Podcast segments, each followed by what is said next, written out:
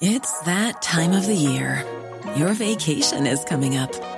You can already hear the beach waves, feel the warm breeze, relax, and think about work. You really, really want it all to work out while you're away. Monday.com gives you and the team that peace of mind. When all work is on one platform and everyone's in sync, things just flow wherever you are. Tap the banner to go to Monday.com.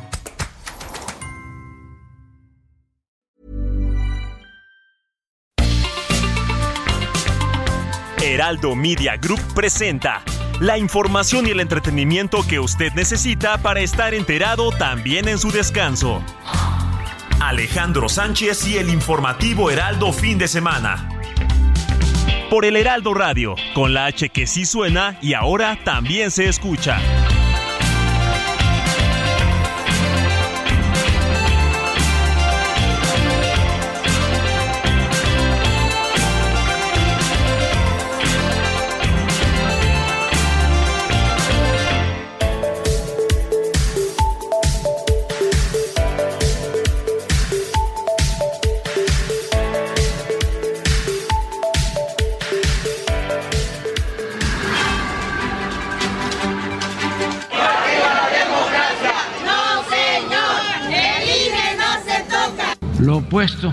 A los que se van. Esto es que los nuevos tienen que ser eh, demócratas, auténticos, gente honesta, íntegra, con autoridad moral, incorruptibles.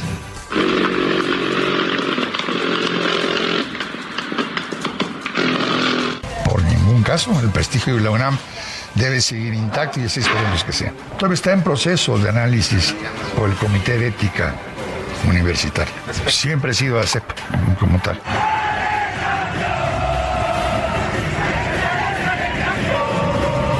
No estoy de acuerdo. No es un tema de multas. Eh, pues es un tema de civilidad política. Ustedes saben que nosotros no estamos de acuerdo en la calumnia, en el- las campañas de odio, pero no es un asunto que se resuelva con multas.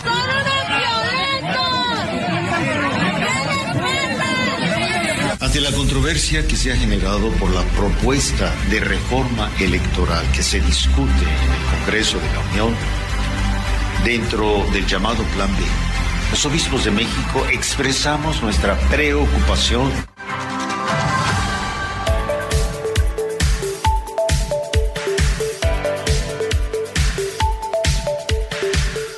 Muy buenos días, son las 7 de la mañana con dos minutos, hora del centro del país. Les saludo con mucho gusto a nombre de un equipo que trabaja desde anoche y durante la madrugada le venimos a informar sobre lo más relevante de las noticias generadas en México y a nivel internacional. Yo soy Alejandro Sánchez y porque la noticia no descansa, estamos en vivo en el informativo en este domingo 19 de febrero de 2023, Día del Ejército Mexicano, luego de que en 1950 el presidente Miguel Alemán Valdés instituyó este día, el 19 de febrero, como el Día del Ejército Nacional.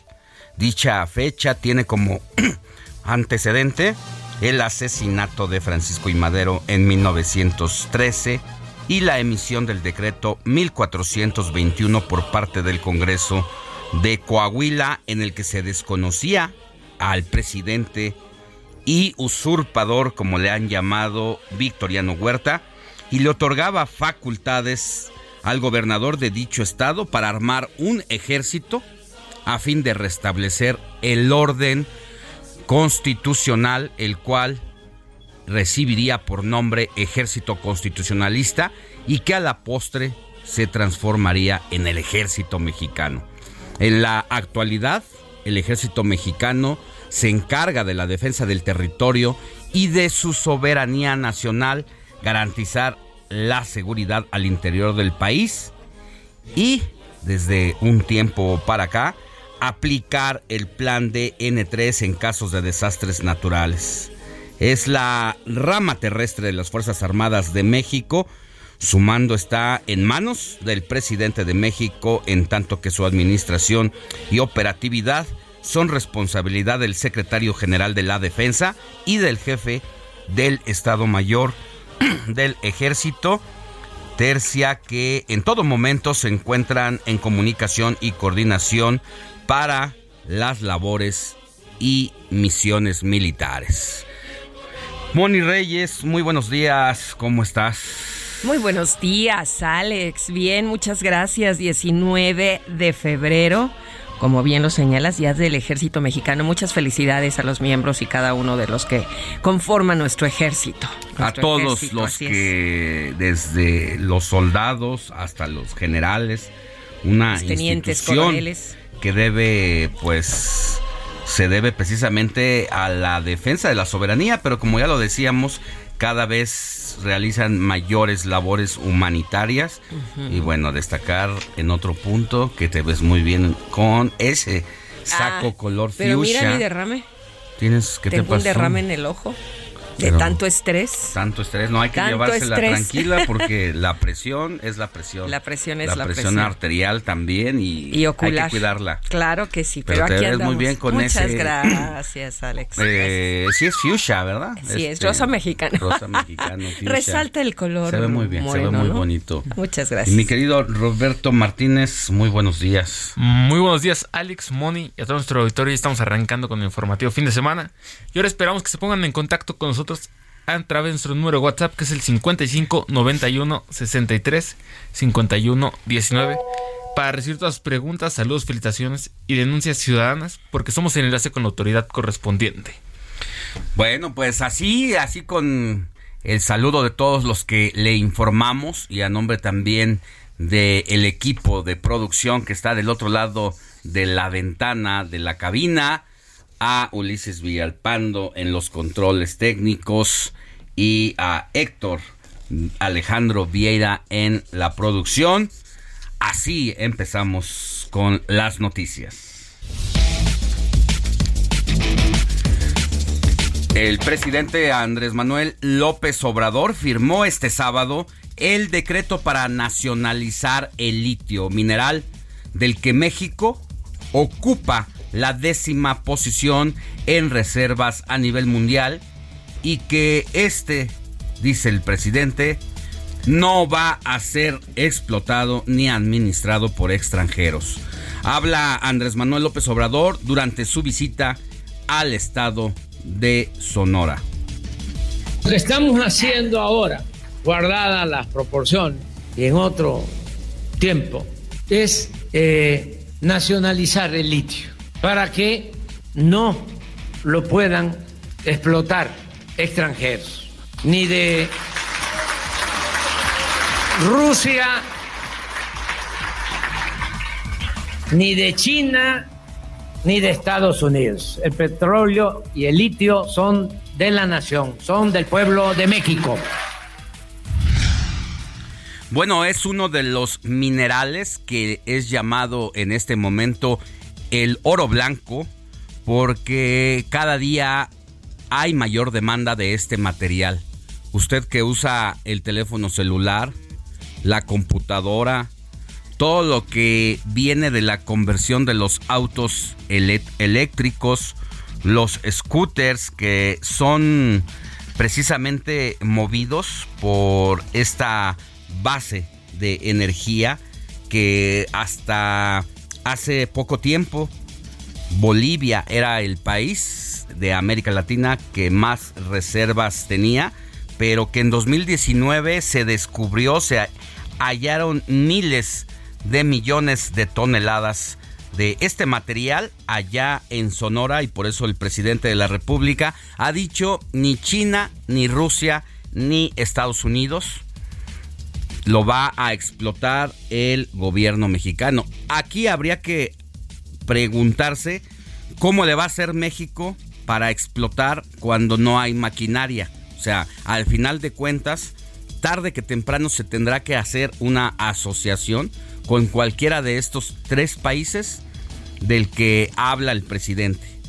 Lo que entiendo que quiere decir el presidente es que simple y sencillamente la administración la va a encabezar el gobierno mexicano porque pues la zona de reserva minera de litio acá en nuestro país es de 234.855 hectáreas.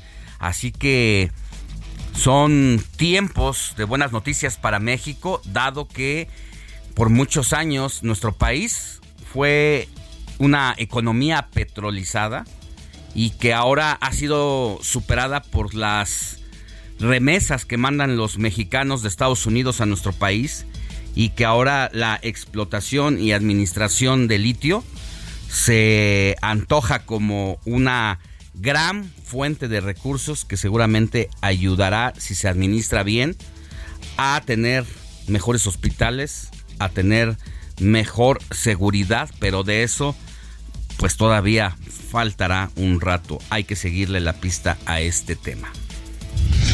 Por otra parte, López Obrador destacó que la central fotovoltaica que será construida en Puerto Peñasco conectará por primera vez a Baja California con el sistema eléctrico nacional, lo que va a permitir que todos los hogares y negocios tengan garantizada la electricidad que necesitan, y así lo dijo el presidente López Obrador. Y por la red nacional se cubrió, se eh, abasteció de energía eléctrica al norte por tener el sistema interconectado. Eso que vamos a hacer ahora va a ser muy importante para que Baja California no se quede aislada como entidad federativa, sino que forme parte de todo el sistema eléctrico nacional. Ese es un añadido eh, de este importante proyecto. A partir del día de mañana inician fuertes trabajos en el Senado de la República. Se avecinan días muy intensos ya que la próxima semana se va a discutir la minuta del Plan B de la reforma electoral del presidente López Obrador y se acordó con la Cámara de Diputados destrabar 48 temas de la agenda legislativa. De ello hablaremos con el propio presidente del Senado más adelante Alejandro Armenta. Pese a que México aprobó el uso medicinal del cannabis desde 2017, en los hechos no hay una regulación que permita su producción, distribución e investigación científica. Esto a pesar de que incluso la Suprema Corte de Justicia de la Nación alentó o exhortó al Congreso de la Unión a que regulara al respecto, luego de que un padre de familia de Monterrey interpuso este recurso jurídico ante el máximo tribunal de justicia del país a razón de que la hija de esta persona que padecía eh, una enfermedad y que le propiciaba ataques epilépticos, pues demostró que con el uso de la cannabis, la niña empezó a tener una vida mejor y esto sentó un precedente para que entonces el uso y consumo adecuado de la marihuana pueda ofrecer un mejor nivel de vida para personas que lo necesiten, pero hasta este momento tanto el Senado de la República como la Cámara de Diputados se han hecho patos para regular por diversas razones, por faltas de acuerdo, pero esta falta de acuerdo es propiciada en gran medida por todavía temas moralinos de los que van a tener que dar respuesta tarde que temprano, tanto los diputados federales como los senadores, donde está atorada precisamente esta iniciativa. Mire, los llamados influencers se están convirtiendo en una herramienta cada vez más usada por los políticos en su afán de ganar adeptos entre la gente. Al respecto, hablaremos con José Galavis, consultor político en comunicación digital, quien nos contará más sobre este fenómeno. ¿En qué momento pasó? O sea, siempre tú de chavita me mirabas frente al espejo y decías... Yo siempre quise ser científica. Ah, de hecho, durante muchos años fui científica, académica, maestra de la UNAM. ¿Tenías tu, tu, paquete de química, me No, no, no. Teoría. Teoría, fuera No, no era experimental.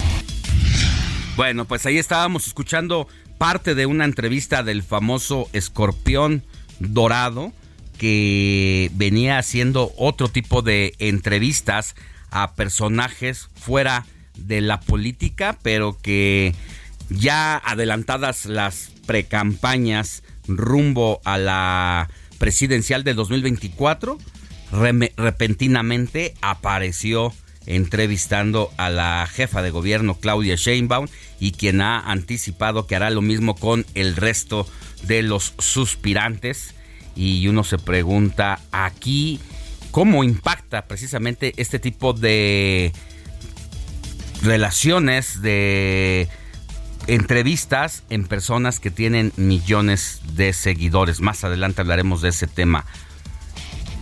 Y mire, como cada fin de semana tendremos las actividades de las corcholatas presidenciales de Morena, desde Claudia Sheinbaum pasando por Marcelo Ebrard, Adán Augusto López y el hijo rebelde de la 4T, Ricardo Monreal, quien volvió a Zacatecas, su tierra natal, donde incluso se dejó que le gritaran presidente.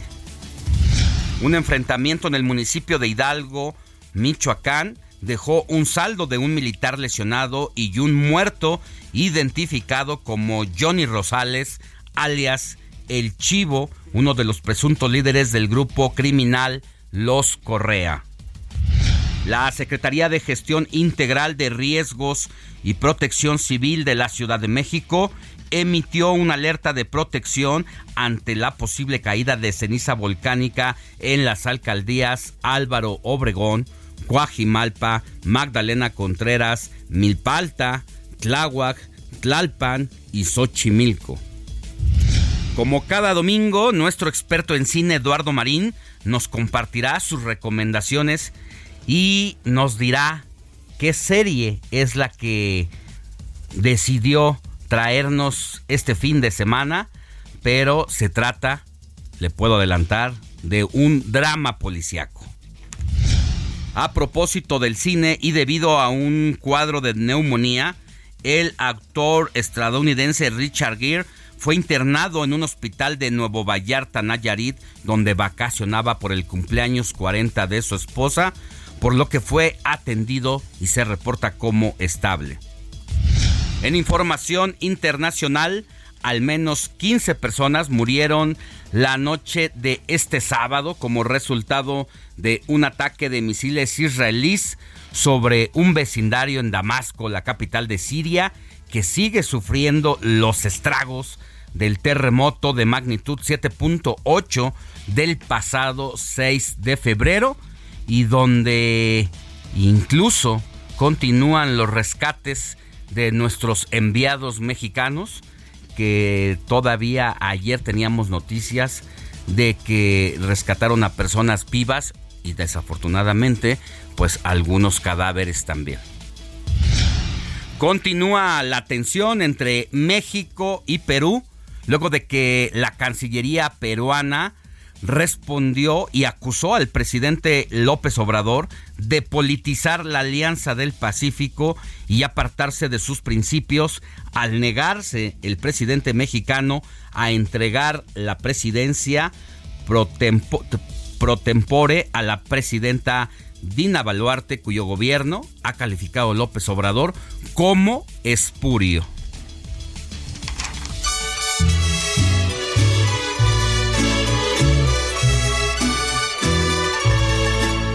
Estas son las mañanitas que cantaba el rey David. A las muchachas bonitas se las cantamos aquí. Despierta, mi bien, despierta. Mira. Mi querida Moni Reyes, ¿a quién tenemos que correr a abrazar en este domingo 19 de febrero. 19 de febrero, ya lo decíamos, qué rápido se está pasando el tiempo y paren oreja amigos porque si en casa tienen a alguien que se llame Álvaro, hoy es su santo. ¿Tú Robert? Amigo, primo, hermano. Este, algunos compañeros de la universidad que se llaman Álvaro. Me tocó con- coincidir con cuatro, me parece, si no me equivoco. Muy bien. Bueno. Pero amigos casi no. Con ese nombre no he tenido. Pero sí conoces a Sí, uno, conozco Álvaro. varios. Tú también, mi Alex, Sí, conocemos, tampoco tengo a nadie cercano así en la familia o entre las amistades más queridas, ¿no? Pero sí, muchos conocidos a quien les mandamos un abrazo, así como a un artista llamado y Álvaro. Álvaro Cueva. No, Es Álvaro, Álvaro- Cueva. Álvaro sí, Cueva. Álvaro Cueva y, a un periodista también. Él es Ah, Álvaro sí. Cueva también. También, ¿qué tal?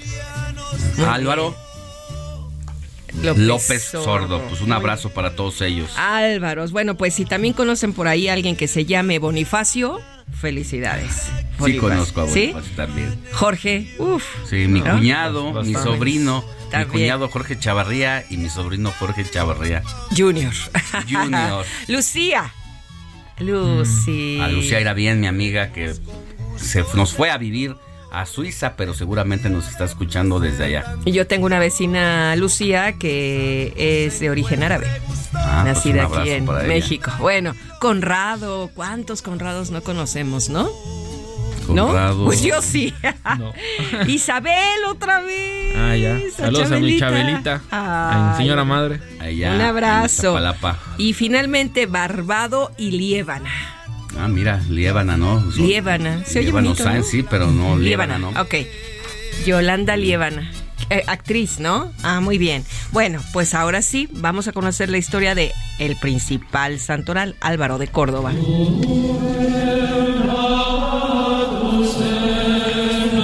De Córdoba fue presbítero de la Orden de Predicadores. Además de esta labor, el santo también fue nombrado confesor de la reina Catalina de Lancaster y del futuro Juan II de Castilla.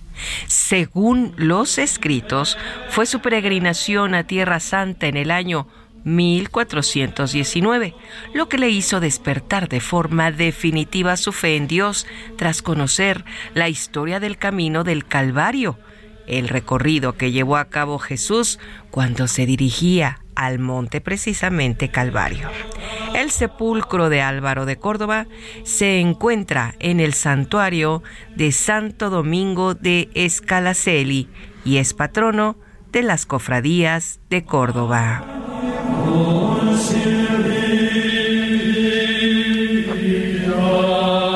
Bueno, pues fue un buen confesor de la reina, así es que por eso se le merece el nombre de San Álvaro. Yo puedo ser también tu confidente, tu, tu terapeuta, ¿no? Tú confiésame todo lo que tengas y mira, a lo mejor soy Santa Mónica. Bueno, esta es la historia que en el calendario católico, pues estamos festejando cada fin de semana con todo respeto y admiración.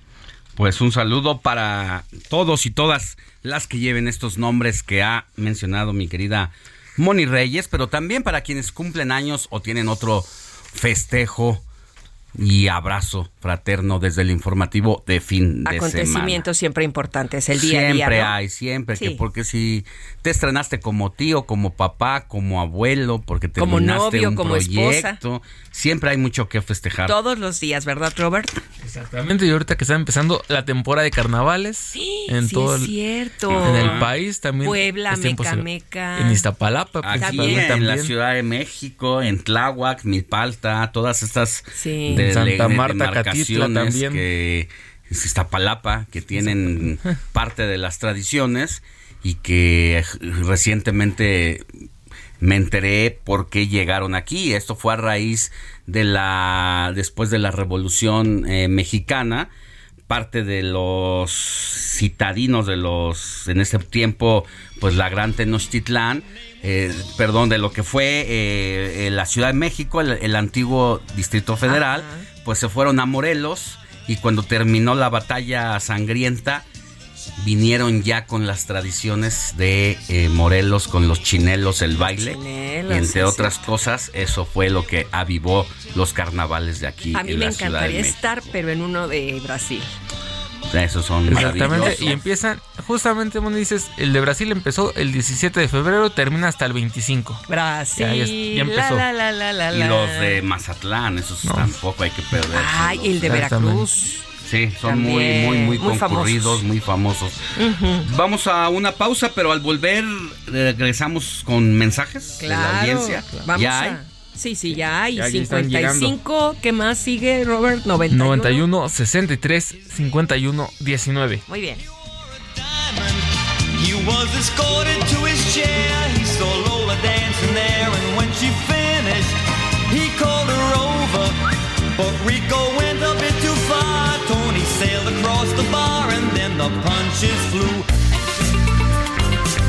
La noticia no descansa. Usted necesita estar bien informado también el fin de semana. Esto es Informativo El Heraldo Fin de Semana. Regresamos.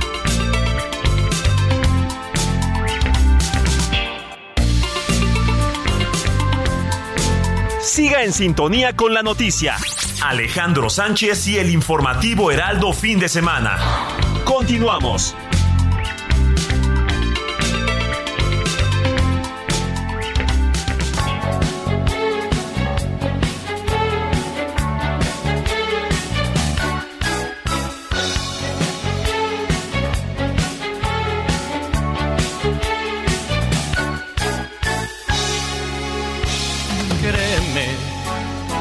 Yo pudiera tenerla, como la puedes tener, no dudaría jamás, lucha por ella. Créeme, si te preocupa que un día fuimos amantes, quizá, eso olvídalo ya son tonterías de hombre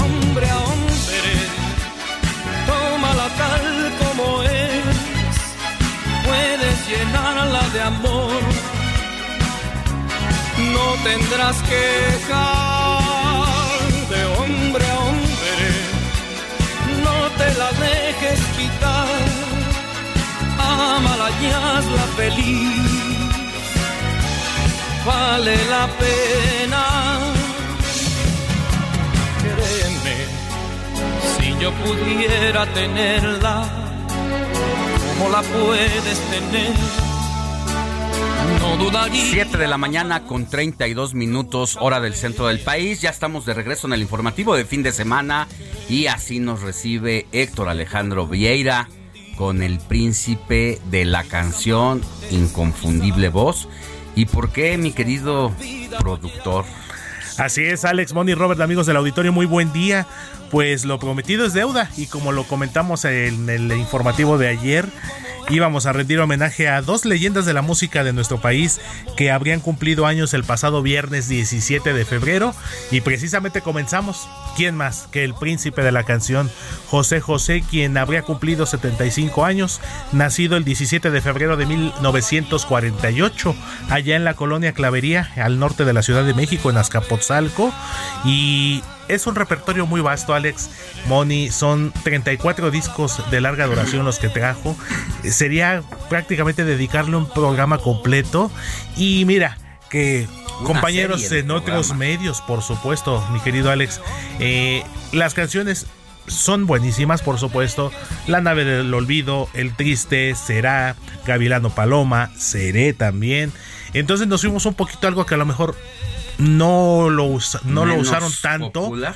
pero que a final de cuentas fue un éxito también. Este tema titulado De hombre a hombre, que forma parte del disco eh, titulado Reflexiones, que salió en 1984, del que precisamente se desprendieron otros temas, un poquitito antes de que sacara José José su primera película eh, autobiográfica, como lo fue Gavilano Paloma protagonizada precisamente por José José, por Christian Bach y por eh, Gina Román. Ambas lamentablemente, bueno, no, los tres ya no están entre nosotros. Y una curiosidad de esta película de Gavilano Paloma, que su fecha de estreno en los cines era el 19 de septiembre de 1985. Mira. Curiosamente. Y na- ya no se estrenó ese día. No se estrenó, se postergó unas semanas después y pues ahora sí que comenzamos precisamente con esta selección. Pues El mira, llama próximo- la atención a mí, me llama la atención dos cosas de José José. La primera es que es un gran intérprete, fue un gran intérprete que no escribía canciones, solamente, pero tenía Las interpretaba. tenía un, una- un tino para decir cuál sí le gustaba y cuál no. Y casi ninguna falló. Y de la En mano, ninguna. La mayor parte de su carrera y los mayores éxitos fueron con Rafael Pérez Botija, con Manuel Alejandro, pero también interpretó canciones de Armando Manzanero, de Juan Gabriel propiamente, y como bien lo dices Alex, no era propiamente compositor, llegó a hacer sus pininos y de hecho una canción de su autoría sí la grabó y la publicó en uno de sus discos, la canción se llama Si alguna vez y esta forma parte del disco titulado Reencuentro de 1977. Ese disco en lo especial eh, lo recomiendo mucho. Hay algunos temas que son buenísimos que no fueron a lo mejor propiamente los más sonados. Hay una canción que se llama Gotas de Fuego, que le recomiendo Sí. a nuestros amigos del público. Hay otra que se llama Si no eres tú. Y hay otra que se llama Te canto solo a ti. De ese disco eh, Reencuentro. Lo hubieras puesto. Y si alguna vez de José José, que fue precisamente este tema de su autoría, que es un tema bastante calmado, bastante tranquilito, es está como para escucharlo en pareja, porque no, digo hasta solos, a lo mejor acompañados. Bueno, seguimos una con febrero, copita, mes del amor. Exactamente, los últimos días de febrero, mi Moni. Y recuerdo que este tema dice, si alguna vez sientes ganas de llorar, es que me quieres, es que aún me quieres. Ahorita, de hecho, creo que ya nuestro querido DJ Ulises ya se está encargando de rescatarla de la biblioteca. A ver, y ahí está. Sientes ganas de llorar. Es que me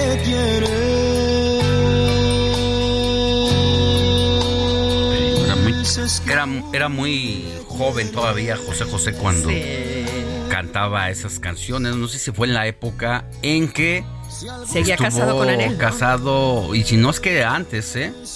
Su primer matrimonio fue con Kiki Herrera Kiki Calles, Herrera Calles, la nieta de 15 Plutarco. años, no, le llevaba 20. 20. Se casó a los 22 por primera vez él. Y ella tenía 42 y es la que lo involucra en el jet set de la política, del espectáculo. Y ahí cambia la vida de José José. Así es un matrimonio muy tormentoso que duró poco tiempo y ya posteriormente conoció a Ana Elena Noreña. Mejor conocida como Anel, Anel. con quien se casó en 1974, si la memoria no me falla, y se casaron en Catemaco, Veracruz, y en 1975 nació su primer hijo, José Francisco Carmelo Augusto Sosa Noreña, conocido por todos como José Joel. Y ya en 1981 como- na- nació Marisol. Es como el de. Héctor Alejandro Vieira. Hernández, además. Hernández, Imagínate nada más. Ya, de por favor. José Alejandro. ¿Tú eres José Alejandro? Sánchez. Sí. Y yo soy José Alejandro. ¿Y tú, Robert? Yo soy Roberto Carlos. Ah, Ay, Nada ¿en serio? más. Ahí bajita la mano, yo soy Sí, Roberto así es Carlos. cierto, Roberto Carlos. Nombre de un gran cantante brasileño y de un extraordinario futbolista. Bueno, también ambos La- brasileños. lateral izquierdo. Lateral Yo soy izquierdo, Wendy. Mónica, así es que. Ah, bueno. ¿Qué así- tal, eh? Mira, bueno, Así es que, por Pero es muy favor. temprano Bueno. para empezar con esta set de la mala. Escuchando a José Exactamente, José. se apetece. Para homenajearlo. Oye, si ayer tuve una. Es muy buena temprano, por lo menos los chilaquiles, ¿no? O algo Uy, así para rico. Para echarle. Oigan, hoy es domingo de el- chilaquiles, ¿no? Sí. Hoy es domingo de chilaquiles. A quienes nos escuchan del otro lado del micrófono en cualquier entidad del país, ustedes ya saben cómo son los chilaquiles aquí en la Ciudad de México. Es más, estoy platicando y se me está haciendo agua la Se boca. nota. Porque hay a dos cuadras de aquí unos ricos chilaquiles de los cuales vamos a ir y picositos. Exactamente, Ay, mi Alex. Y de hecho, en la semana me acordé de ustedes, nada más que San Alejo. Se me olvidó el teléfono porque hasta lo iba a grabar. Fui por unos chilaquiles de los que les comentaba yo de allá de casa de mi mamá, allá en Acueducto de Guadalupe, en la Gustavo Amadero, que están realmente muy, muy buenos. Están para los amigos que nos escuchan por allá por el norte, por aquellos rumbos de Acueducto, Lindavista, Progreso Nacional, todos estos lares. Están exactamente enfrente de. Hay una tienda de autoservicio, la que cuesta menos. Ahí enfrentito hay un módulo de policía, ahí está la señora, pero son unos chilaquiles Alex Money, es la charola grande de Unicel, la de los tres compartimientos y está Pero no lo pides en Unicel, le dices, a mí deme una de cartón, ¿verdad?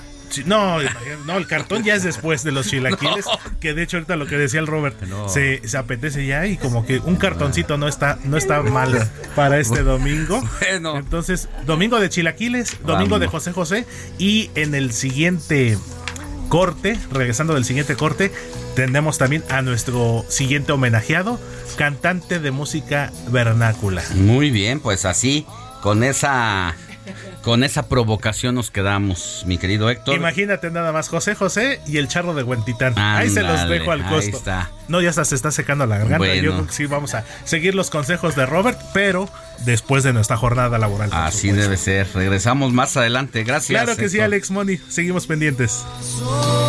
Hay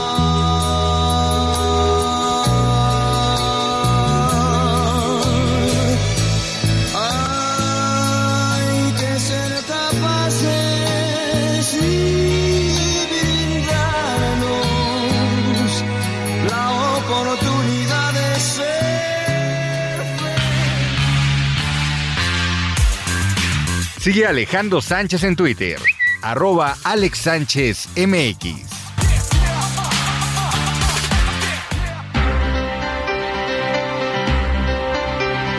7 de la mañana con 40 minutos hora del centro del país. Vámonos a la información y a un recorrido por los estados. Mire, en Guerrero, el gobierno informó que fueron detenidas 14 personas durante el operativo para liberar la carretera federal México-Acapulco, que fue bloqueada a la altura de la comunidad del Ocotito en Chilpancingo por ciudadanos que exigían la liberación de un objetivo prioritario que fue detenido en Puebla.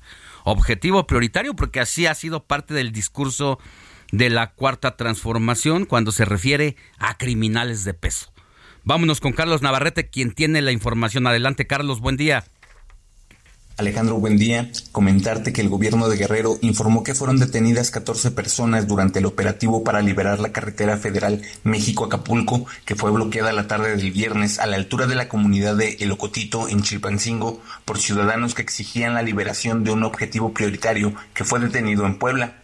A través de un comunicado, la Mesa de Coordinación para la Construcción de la Paz informó que en el operativo participaron elementos de la Policía Estatal, de la Secretaría de la Defensa Nacional, de la Guardia Nacional y de la Fiscalía General del Estado. El viernes por la tarde, pobladores de la comunidad de El Ocotito bloquearon el tramo carretero Buenavista de la Salud Ocotito Tierra Colorada de la carretera México-Acapulco para exigir la liberación de José David Barrientos, alias El Davy, comandante de un grupo de autodefensa de la zona, quien se presume es el objetivo prioritario detenido en Puebla y que ha sido señalado como responsable de diferentes delitos y de estar vinculado a un grupo de la delincuencia organizada. En un comunicado, la mesa de coordinación indicó que las autoridades civiles y militares se trasladaron al lugar del conflicto, dialogaron con los inconformes y procedieron a liberar la vialidad. Además, mantienen un operativo de vigilancia para evitar que las vías sean bloqueadas de nueva cuenta. La autoridad informó que durante la liberación de la carretera fueron detenidas 14 personas, ocho de ellas en la localidad de Buenavista de la Salud y seis más en Tierra Colorada, entre ellas dos mujeres y un hombre con orden de aprehensión. En el mismo operativo se decomisaron armas largas, granadas y vehículos con reporte de robo, así como drogas. Hasta aquí mi reporte. Buenos días. Muchas gracias, Carlos Navarrete. Seguimos pendiente con la información de todo lo que ocurra allá en Acapulco y en Guerrero.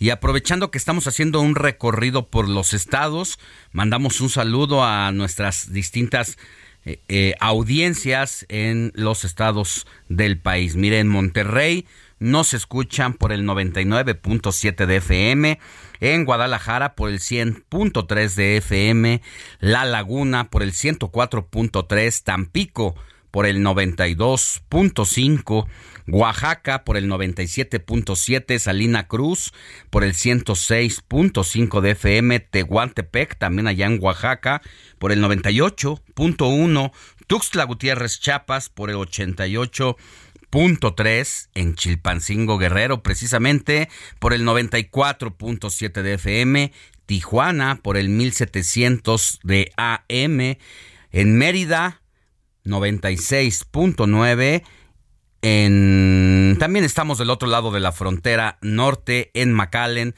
por el 91.7 de FM, Bronzeville por el 93.5 de FM, Chicago por el 102.9, San Antonio por el 1520 de AM y en toda la Unión Americana a través de Now Media Radio allá en todos los Estados Unidos. Eh, recuerde también que pues puede escucharnos por las diferentes plataformas del Heraldo de México a través de nuestra página web elheraldodemexico.com.mx. Estamos en YouTube por el Heraldo de México y así puede eh, pues sintonizarnos.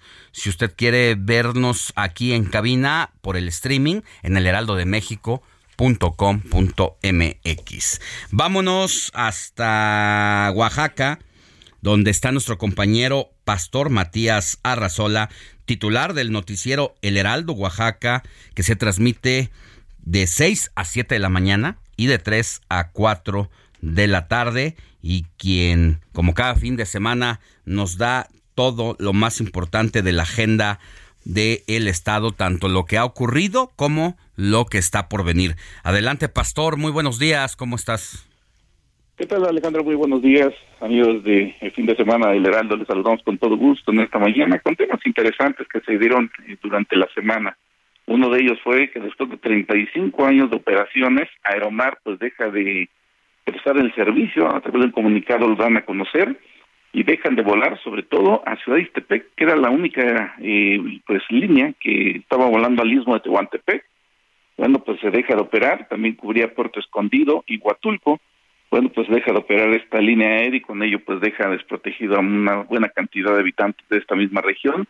Hablan de que ya era pues insostenible la situación económica de esta misma línea aérea y por lo tanto, bueno, pues se deja de cubrir esta ruta eh, debido a la situación financiera, insistimos, de lo que se vive precisamente en esta región.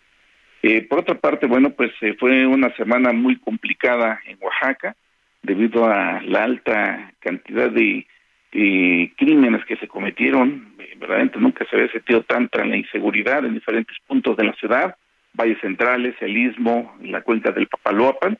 Y bueno, pues ante ello las autoridades gubernamentales dijeron de que todo esto se debe a que se sentaron en barril de pólvora de lo que dejó la administración pasada ante la situación de inseguridad y por lo tanto pues ya pues están en constantes reuniones con la Guardia Nacional, la Marina, el Ejército para poder cerrar filas y de esta manera pues terminar con este asunto que pues lamentablemente le ha pegado mucho a Oaxaca y que genera pues una serie de inquietudes e inconformidades por parte del sector turístico y sobre todo también de los empresarios.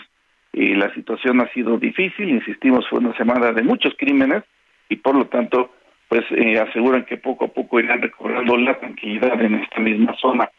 Y bueno, pues Alejandro, también comentarte la situación que se ha complicado por el asunto de los normalistas.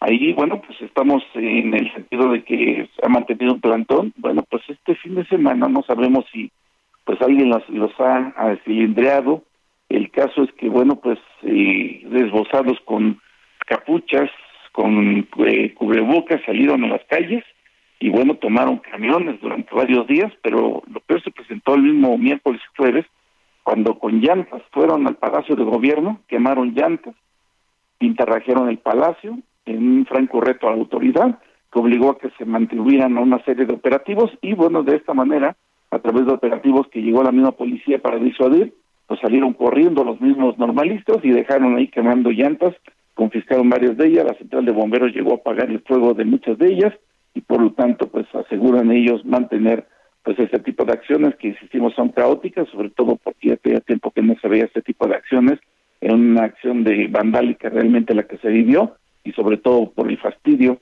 de los empresarios a quienes les confiscan sus camiones, les bajan el producto, a los camiones urbanos pues agreden a los pasajeros, a los choferes y bueno, es un problema constante, es una situación de que pues ya eh, pues no solamente quieren las, los pases directos a sus plazas, sino también requieren 170 millones de pesos, dicen ellos, para productos como gises, borradores, y bueno, pues son estudiantes, y en manos de quién van a estar pues la educación de nuestros hijos, gente en una acción pues de vandalismo urbano en la que se han presentado muchos de ellos, y lamentablemente pues la pregunta a los niños oaxaqueños y sus papás, ¿dónde están? ¿Quién encontrar a estos jóvenes? Porque además insistimos ahí en que los está financiando, llevan varios días con carpas, llegan varios días con pues eh, para darles de comer en este plantón que mantienen. Y bueno, sus acciones ellos las mantienen ahí constantemente en el centro de la ciudad y lo cual ya generó un hartazgo por parte de los mismos oaxaqueños. Así es que situación lamentable que se vivió y ya por lo tanto el gobierno le está dando respuesta. El mismo IEPO dijo que no hay recurso que alcance, además todo tiene que ser autorizado desde la Secretaría de Educación Pública y mientras tanto pues estos jóvenes siguen haciendo de las suyas constantemente. Hoy precisamente tomaron la caseta de Huitz en la carretera Cosnopalan, donde están pidiendo el tradicional boteo y realmente pues no hay quien controle a este grupo de jóvenes normalistas o futuros maestros que obviamente pues están saliendo a la calle a realizar actos vandálicos. Bueno, pues una situación lamentable porque además se supone que para eso recientemente se legisló para que la toma de casetas fuera un delito contra las vías, ataques a las vías de comunicación. Eh, sí, quién los financia, quién está detrás de él, de ellos, pero quién los mete en orden, al menos para que no violen estas leyes recientemente aprobadas. Efectivamente, y además, bueno, pues como bien mencionas, ya está legislado sobre esta ley, pero pues es letra muerta. Aquí vemos constantemente tomas de casetas de diferentes organizaciones, porque se les hace muy fácil ir a pedir eh, pues el tradicional boteo, pues a costa de muchos automovilistas que transitan por esa carretera de cuota que va, que nos une con Puebla. Muy bien, antes de despedirnos, Pastor, también una cosa que aterrorizó en las últimas horas es el hallazgo de dos cuerpos de menores de edad, de siete y nueve años, si no mal recuerdo, eh, y además que ambos son hermanos allá en Tehuantepec. Sí, bueno, es, que te digo, por eso es que fue muy lamentable lo que se vivió, porque no solamente eso, también acribió una familia ahí, pues rumbo a eh, Tuxtepec, esto de los dos jovencitos de la misma manera, solo se habla que son vendetas, son venganzas que se tienen ya establecidas ahí por la delincuencia organizada, que sobre todo en el mismo de Tehuantepec, como bien mencionas, ahí se han acentuado mucho los homicidios últimamente, hay que recordar que hay victimado a policías, y bueno, pues eh, ahora con estos menores de edad, pues ha generado toda una inquietud e inconformidad, porque la delincuencia pues se ve que no tiene límites, es por ello que hoy se anuncia también incluso pues una buena cantidad, 242 millones están anunciando para reforzar la seguridad, por lo que hoy se está viviendo y ya son comunicados que está dando a conocer en estos momentos el gobierno del estado. Gracias, Pastor, te mando un abrazo y que tengas buena semana. Igualmente para ustedes, muy buenos días. Muy buenos días. Siete de la mañana con 52 minutos hora del centro del país. Moni Reyes, tenemos mensajes. Tenemos mensajes, por supuesto, mi querido Robert. ¿A qué número? 55 91 63 51 19. Ahí les va otra vez, es el 55 91 63 51 19. Y bueno, pues vamos a comenzar con el mensaje que nos manda Luis Veller desde San Diego. Dice que hay una mañana muy fría Moni, cuídate mucho. Saludos y abrazos. ¿Será por el derrame en mi ojo? claro que También tenemos un mensaje de nuestro radio escucha de, de cada fin de semana, Laredo Smith. Alex, Moni, Robert pasando lista de presente, Laredo Smith desde McAllen, Texas por el 91.7, unos doraditos ahogados en salsa verde para iniciar el día. Son como enchiladitas, ¿no? Como enchiladas. Tacos dorados. Taquitos dorados. Ahogados. Ahogados. una camita de cebolla. Cebolla, de aguacate Ay, qué delicia. Muy bien. Muy buenos días, Alex Moni. Tómense un café. ¿Por qué? Porque hace un buen de frío. Mm. Antonio de Harvard. Gracias, pues ah, sí. Pero mira, Moni, también tenemos otro mensajito que nos dejó después Antonio de Harvard haciendo una petición para Héctor Vieira. A ver, ¿qué dice? Dice que si pueden poner una mañana una excelente interpretación de un tema de jazz de Claire Fisher. Saludos igual Antonio de Harvard. Versión en español de José José, una mañana. Ok, hola de Café Tacuba. ¿Quién más? ¿Quién más nos ¿Quién escribe? Más? También tenemos un mensaje de Vicky desde Nuevo León. Buenos días a todos en su programa exitoso. Les envío un saludo desde mi tierra natal, Monterrey. Allá que nos escuchan por el 99.7 de FM. Gracias, Vicky. Saludos. Y Gustavo Gutiérrez dice muy buenos días. Los escucho todos los fines rumbo al trabajo. Pues que tengas buena jornada, mi querido Gustavo. Y también tenemos Hola Alejandro. Fernanda González. Hola Alejandro, buenos días. Ya andamos de temprano escuchándolos. Soy Fernanda González también. Muchas gracias, Fer. Un abrazo. Nosotros vamos a ir a una pausa, pero vamos a regresar con más información, todo sobre el conflicto diplomático entre Perú y México, debido a que el presidente López Obrador se niega a entregar la presidencia de la Alianza del Pacífico. Volvemos con más. Las hojas caen, recuerdos traen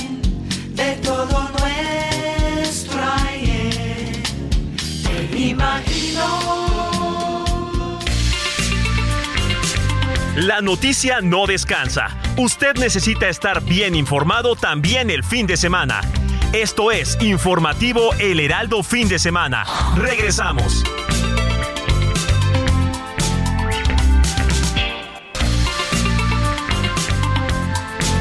Siga en sintonía con la noticia. Alejandro Sánchez y el Informativo Heraldo Fin de Semana. Continuamos.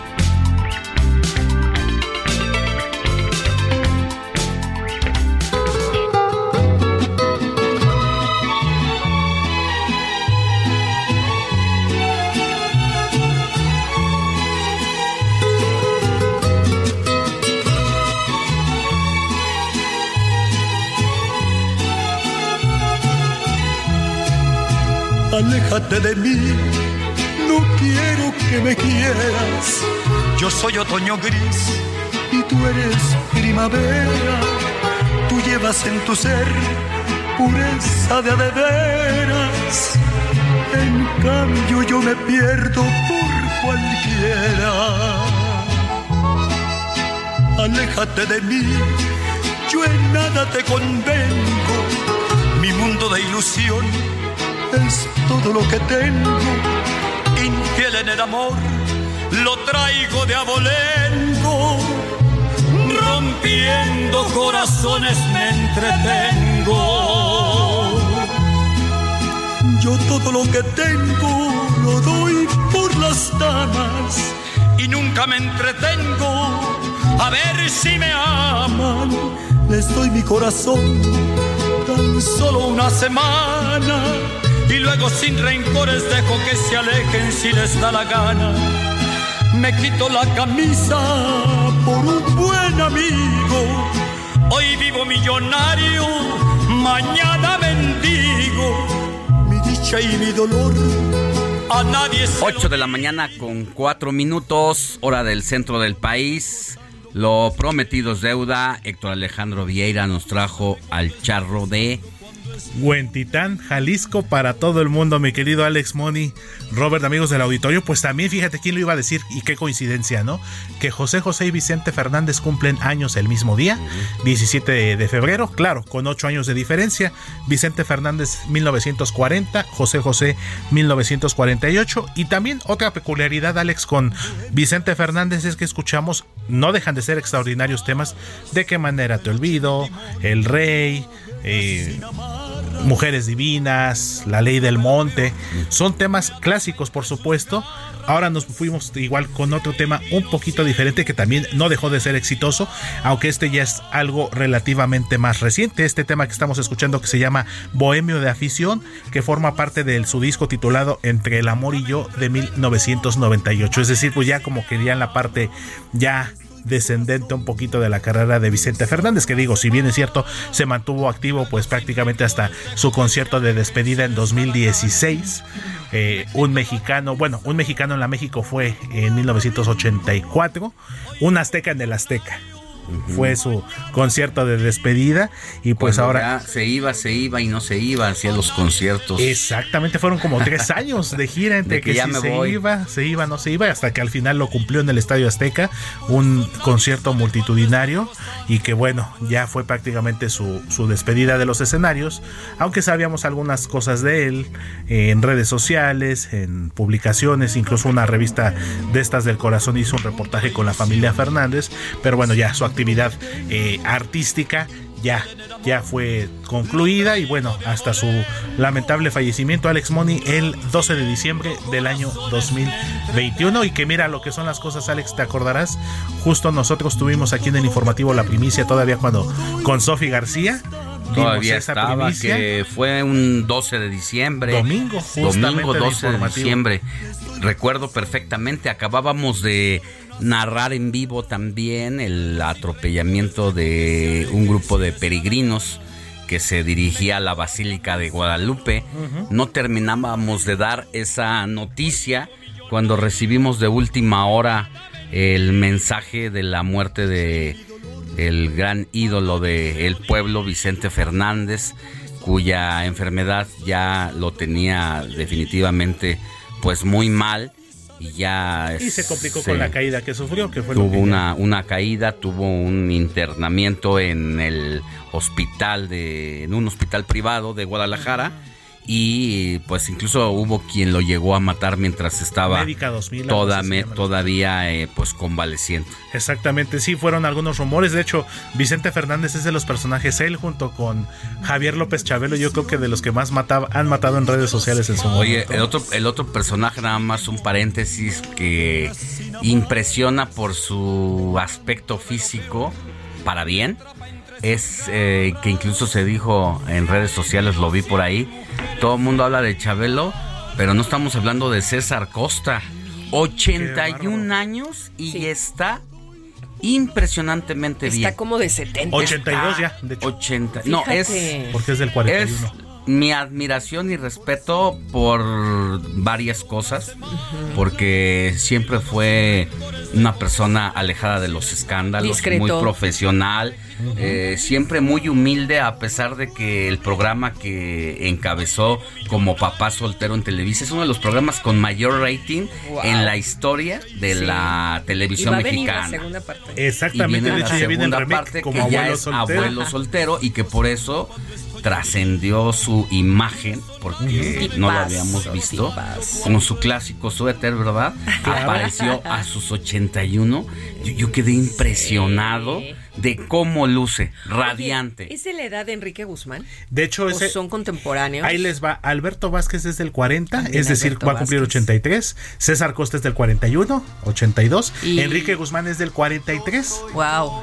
Y la más chica es Angélica Totis. María del 45. si Angélica no María recuerdo. también es No, ochentona ya. Y Ajá. oigan, ¿qué me dicen de Ignacio López Tarso?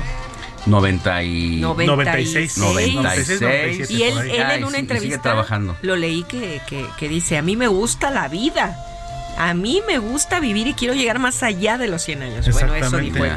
Porque incluso así entre broma y broma un poquito, digo, sin quitarle la seriedad, muchos dicen que Chabelo y Chabelo, el inmortal, ¿Chabelo cuántos pero... tiene? ¿90? O no, 86 también. 88, Pero mira. 88, mira, aquí mi Y, querido y Robert. anda en motocicleta, en su Harley. Ahí anda y todo. Y anda con pantalón Pero cortito. El tiro anda con Ignacio López Tarso, que tiene 97, con Sergio Corona, que también tiene 95, Corona 96 por ahí. también. O sea que sí está. Actorazo. Y también se ve bien. Sí, muy Y bien. todavía sigue ahí con su café en su programa En este de el- televisión. En lo que dijo el dicho. El dicho, como dice el dicho, Ah. exactamente. Dice el dicho. Y bueno, César Costa, ¿qué decir?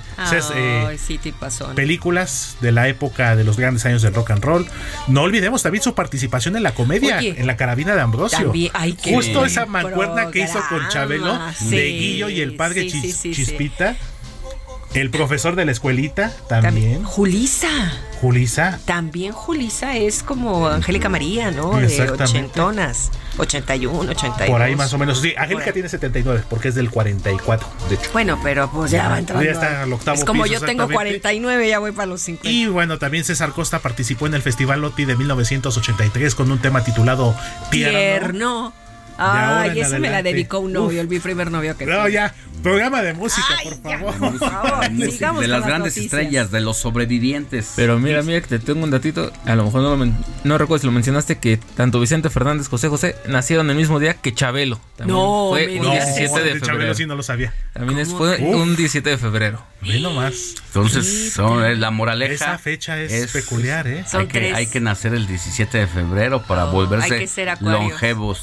Ve nada más. Ahí está, un dato Ay, más para tu. Wikipedia. Sí, apúntalo. Anótalo en tu cabeza. Procésalo. Ya está guardado en C. GPT. Guardado en disco. Totis. Tierno, tierno, Bueno, tierno, por pues favor. muchas gracias, mi querido Nada, Héctor. Nos tiene sorpresa más, Más adelante. adelantito. ¿Se acuerdan que les dije la semana pasada una canción de mariachi cantada por un intérprete baladista? Sí, sí. Eso eh, Que- viene ahorita. Yo creo que sí, algunos la van a recordar, pero ya está lista. Al ratito la presentamos. Gracias, Ya. Héctor Alejandro Vieira. Claro que sí, me la 8 de la mañana con 11 minutos. Seguimos con más. Por eso nadie sabe cuando estoy gozando, cuando estoy herido. Por eso Cine con Eduardo Marín. At 26, I took an oath. You know the one. I've been asked if what I did was worth 25 years. Now, I'm gonna see if it was. White and Fred, I want you to go to Tulsa. You serious? Need a cab? So, uh, where to, boss? You could earn like crazy. Do whatever you want. I need to see your books. Are you from the government? I just knocked your guard out, and you think I'm a CPA? I might be in charge with almost getting shot, because I don't think that's a crime, even in Oklahoma. Es momento de hablar de cine con Eduardo Marín porque ya es fin de semana y usted al rato puede aprovechar parte de su tiempo libre, ya sea para ir al cine o bien para quedarse en casita y ver una de estas series ampliamente recomendadas por nuestro especialista Lalo Marín. ¿Cómo estás, mi querido Lalo? Muy muchas gracias, muy bien, Alex. Muy buenos días, qué gusto saludarte a ti, a la audiencia, a todo el equipo. Pues mira, efectivamente, aquí recomendamos de películas que estrenaron en cines y también de series o películas que podemos ver en streaming. Y es justamente hoy que vamos a comentar, a recomendar una serie que es muy atractiva, que podemos ver en el canal de Paramount. Se trata de Tulsa King, de nueve episodios, que es la historia de un importante mafioso, un capo de la mafia, que sale de prisión tras varios años y se instala en la ciudad de Tulsa, Oklahoma, de ahí el título de la serie, donde busca establecer un nuevo imperio criminal.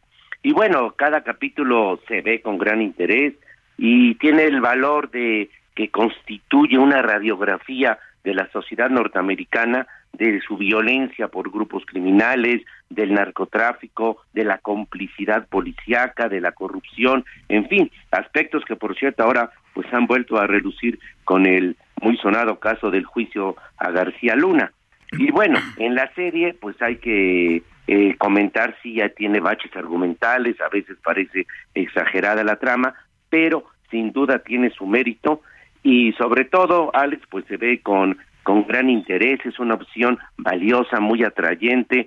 Y fíjate que el personaje central, eh, Dwight Manfredi, de descendencia italiana como en toda historia sobre la mafia, tiene un enfoque muy humano y ese sin duda es un aspecto muy valioso que nos va atrapando pues a medida que vamos conociendo en la serie de sus relaciones familiares y sus traumas de su pasado.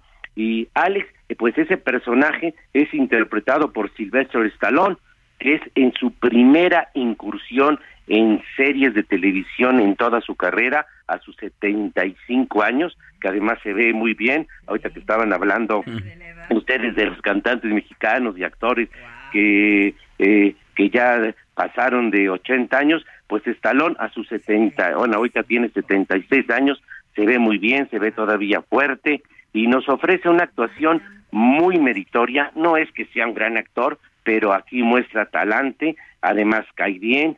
Y bueno, eh, la dirección de, de Tulsa King es de Taylor Sheridan, quien también dirigió la muy elogiada serie Yellowstone, que también está en Paramount. Así pues, que esa es nuestra recomendación de la semana, esta atractiva serie de Paramount, que repito, siempre se ve con mucho interés, Tulsa King, estelarizada por Sylvester Stallone. Oye, Eduardo, y además, eh, bueno, pues estás hablando de mafia, mafia italiana, como suele ocurrir, eh, la presencia de estos grupos criminales allá instalados en Nueva York, en los Estados Unidos, pues qué mejor que Silvestre Stallone, que además es de origen italiano. Así es, es el mismo, de queda muy bien el personaje, da muy bien todo su perfil, pero sí yo quiero resaltar que en verdad nos da una actuación meritoria, no así que digamos extraordinaria, pero eh, eh, meritoria, creo que es uno de sus mejores papeles que ha tenido en su carrera. Bueno, recordemos que en, en Chris, que fue nominado eh, al, al Oscar como mejor actor de reparto en, hace unos años, y bueno, desde su primera película que la- lo lanzó al estrellato en Rocky, de la que eh, ya ya tiene, pues ya va a cumplir más de medio siglo, fue nominado a mejor actor eh, estelar, que fue la película que lo lanzó al estrellato, y después con, con Rambo, bueno, ha explotado estos personajes por décadas, pero ahora tiene otro perfil, otro tipo de, de, de papel en esta serie. Como decía Alex, es su primera incursión en televisión, en series de televisión, y la verdad cumple bien, pero la serie en verdad se ve con mucho interés y sin duda tiene su valor. Tulsa King. Muy bien, mi querido Eduardo, pues vamos a hacer caso a tu recomendación y en el transcurso de los siguientes días veremos este regreso de Silvestre Stallone ahora en series de televisión. ¿Cuántos episodios tenemos? Eh, son nueve episodios en esta, que además son episodios cortos, con alrededor de 40, 45 minutos, pero ya se anunció una segunda temporada porque sí ha tenido mucho éxito. Ah, bueno, pues valdrá la pena eh, dedicarle unos minutos del día a ver esta serie de televisión. Sí, un, un episodio diario y se le se la uno muy rápido y la ve uno con mucho interés. Bueno, te mandamos un abrazo. Muchas gracias, feliz domingo, buenos días.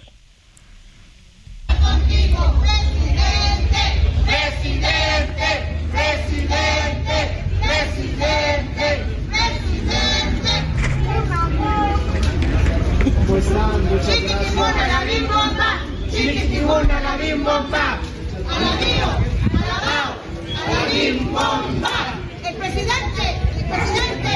No, no, no, no. Presidente, presidente. Bueno, parte de los ecos de este sábado con los suspirantes a la presidencia de la República, adelantando la cosa y haciendo que, que todo es aparentemente natural. Ya vamos a hablar de cada uno de los que aspiran a llegar a la presidencia de la República en el 2024.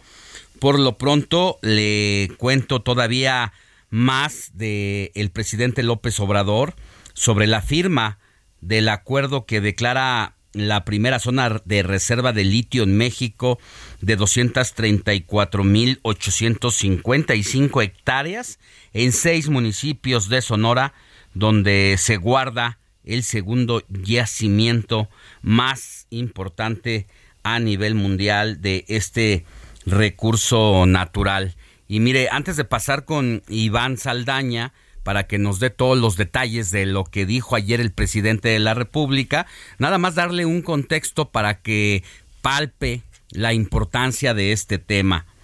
En 2021, el presidente de los Estados Unidos, Joe Biden, dijo que para 2030 el 50% de los vehículos nuevos que se vendan en ese país tendrán que ser eléctricos.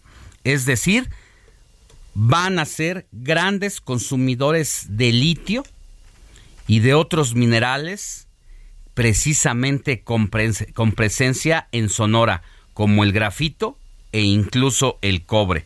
Y este yacimiento descubierto en 2019 en nuestro país, pues cuenta con toda la fuente de energía para dotar a los Estados Unidos y a otros países del mundo en el eh, eh, pues para sus vehículos eléctricos pero también para sus gadgets para sus celulares para sus dispositivos móviles sus tabletas y otros productos electrónicos.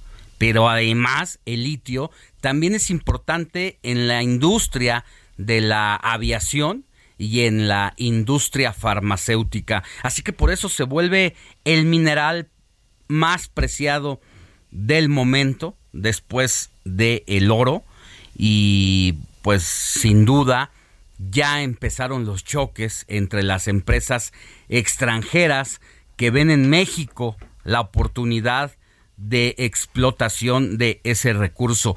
A raíz de la reforma energética impulsada por el entonces presidente Enrique Peña Nieto y que fue avalada por el Congreso mexicano, bueno, pues se llegó al acuerdo de darle amplia participación a empresas extranjeras.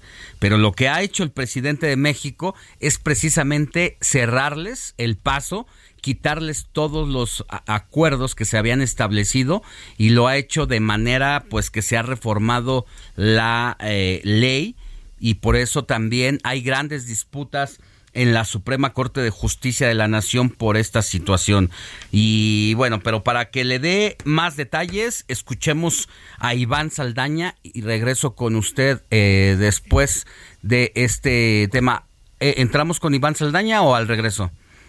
Vamos a entrar con Iván Saldaña al regreso de esta, de pues estos comentarios sobre lo que representa el litio y la importancia en el mundo ya eh, incluso empresas extranjeras como China, como Estados Unidos, están reclamándole a López Obrador sobre esos acuerdos ya que se habían comprometido.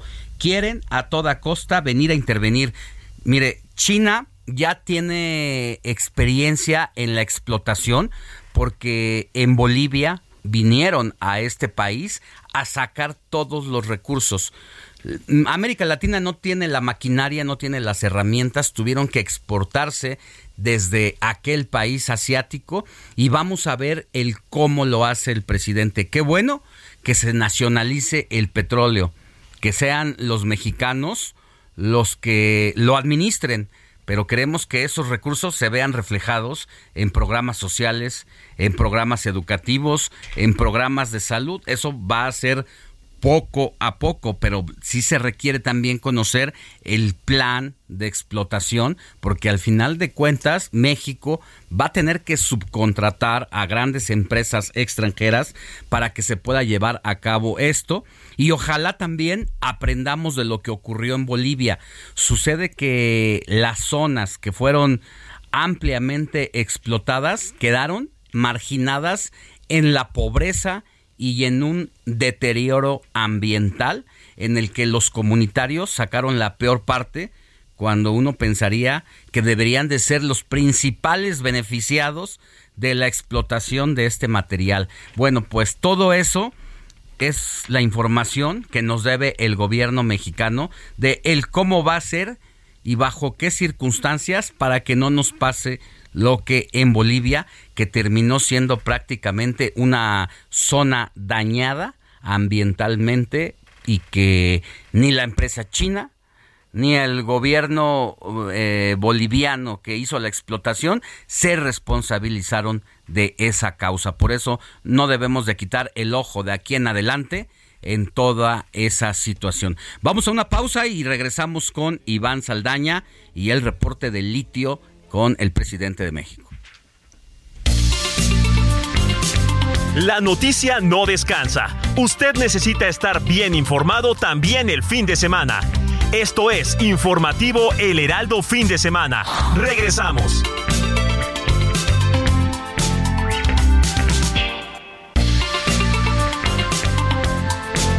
Siga en sintonía con la noticia. Alejandro Sánchez y el informativo Heraldo Fin de Semana. Continuamos.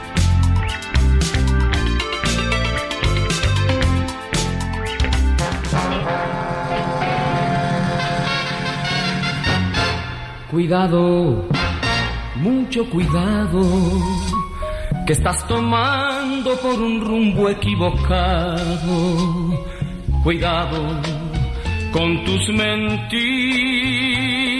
que yo las puedo adivinar cuando me miras. Cuidado, mucho cuidado, que estoy de vuelta cuando tú ni has comenzado Cuidado, no estoy tan ciego para dejarte continuar con este juego. Cuidado cuando me tengas que dejar a un lado. Piensa que el mundo seguirá girando y alguna vez acabarás llorando. Cuidado porque tu vida me tendrás ligado, porque en tu mente yo estaré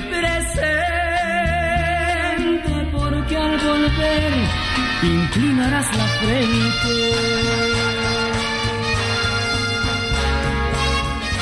8 de la mañana con 32 minutos hora del centro del país. Estamos en el informativo de fin de semana de este domingo 19 de febrero de 2023.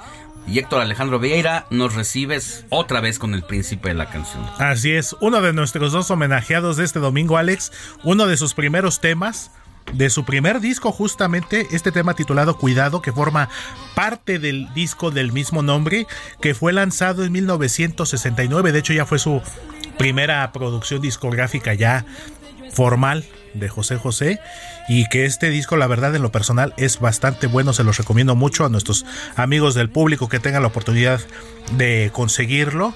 Vienen otros temas como El día más triste del mundo, como El mundo sigue girando, una composición de Leonardo Fabio, eh, Agua con sal, ese tema en lo personal me ¿Cuántos puede años mucho. tenía José José cuando En sacó 1969 tenía 21 años. este? Era un chamaco. Prácticamente. Y la voz con la que es- interpreta es de verdad fuera de serie.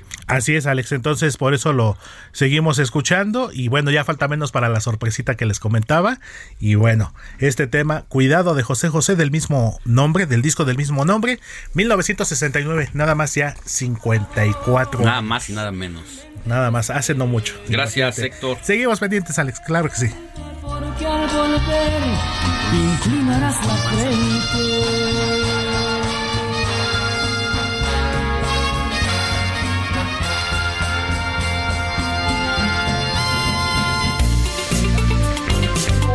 Comparte tus comentarios y denuncias en el WhatsApp del informativo fin de semana. Escríbenos o envíanos un mensaje de voz al 55 91 63 51 19.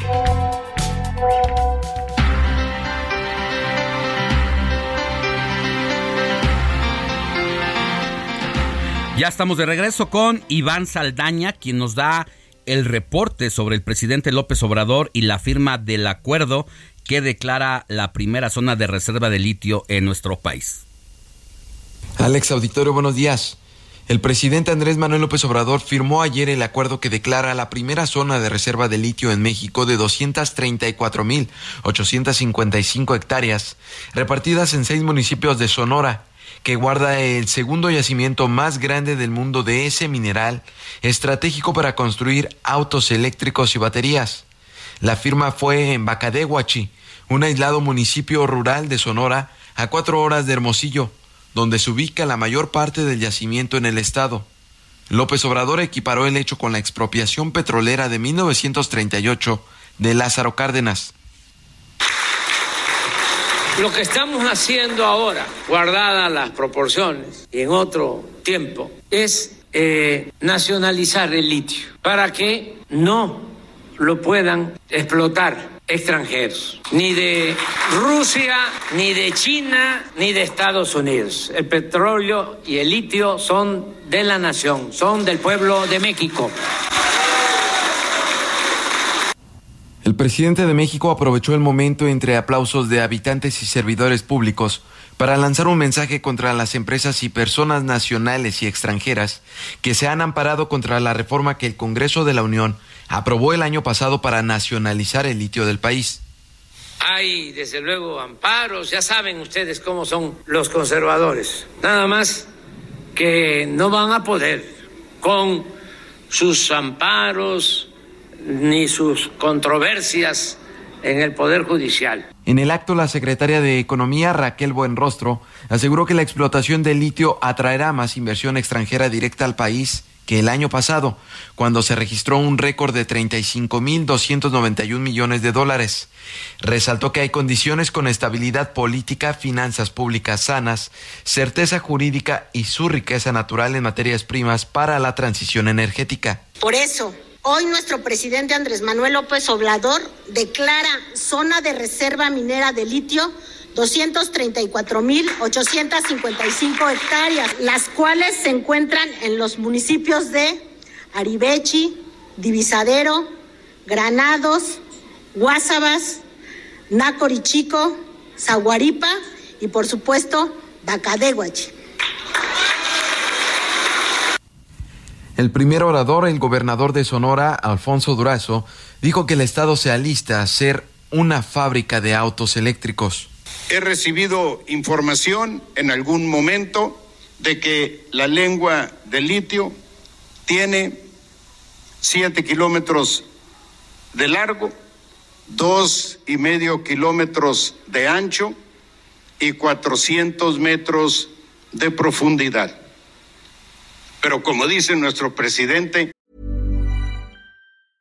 I'm Sandra, and I'm just the professional your small business was looking for. But you didn't hire me because you didn't use LinkedIn jobs. LinkedIn has professionals you can't find anywhere else, including those who aren't actively looking for a new job but might be open to the perfect role, like me.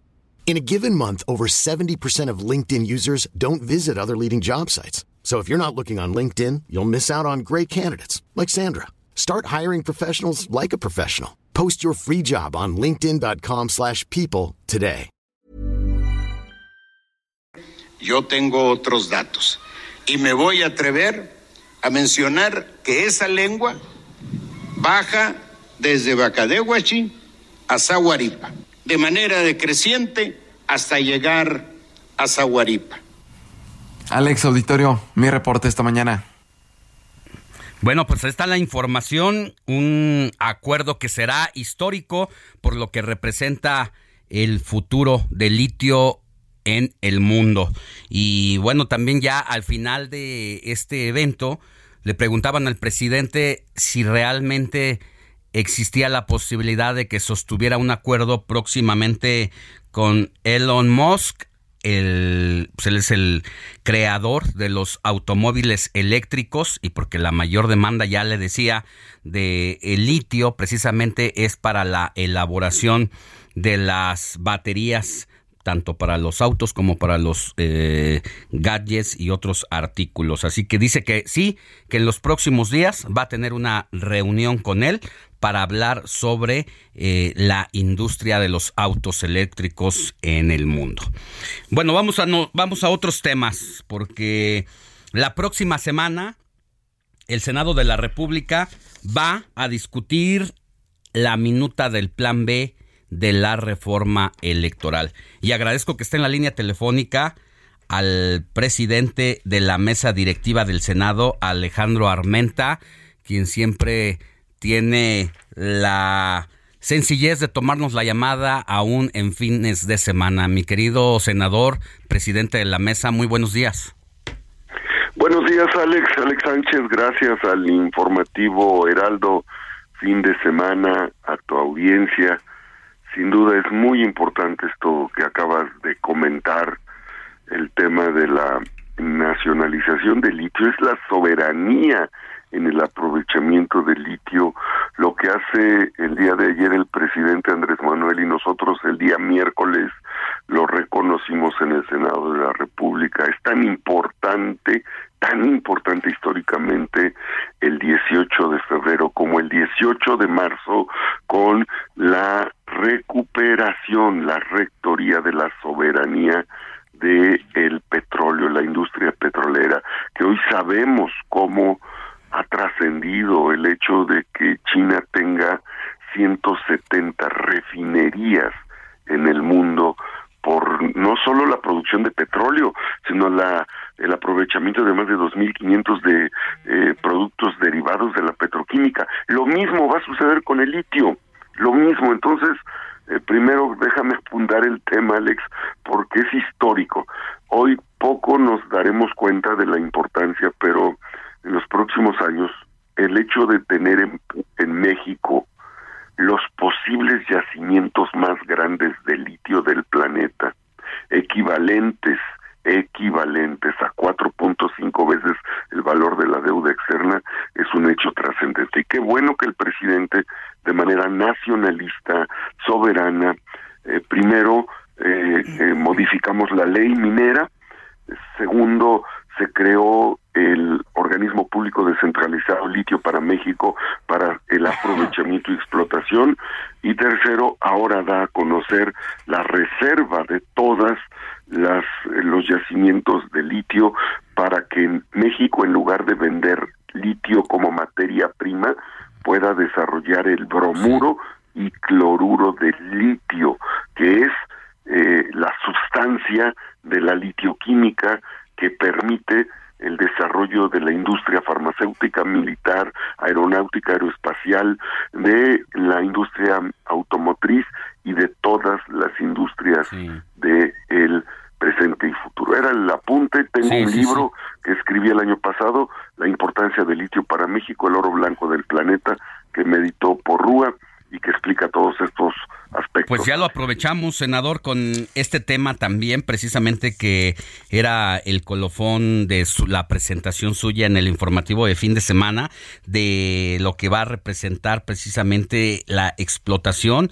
fuentes de empleo, una industria importante después del petróleo. Yo creo que será la, la que importe en los próximos años y la que pues nos dé finanzas seguras y que seguramente de lo que se van a poder derivar grandes proyectos para el país si se maneja bien, si se hace con honestidad y con transparencia, lo estaríamos logrando. Y ojalá también aprendamos de Bolivia que ha sido de América Latina el país que recientemente fue explotado por eh, litio, empresas chinas llegaron, pero también dejaron consecuencias estas explotaciones en las comunidades por la, los daños a la ecología. Ojalá, ojalá tengamos ese referente para que no pase lo que pasó allá. Sí, sin duda, y también el, el hecho de que Bolivia mantuvo, eh, retomó la rectoría de litio.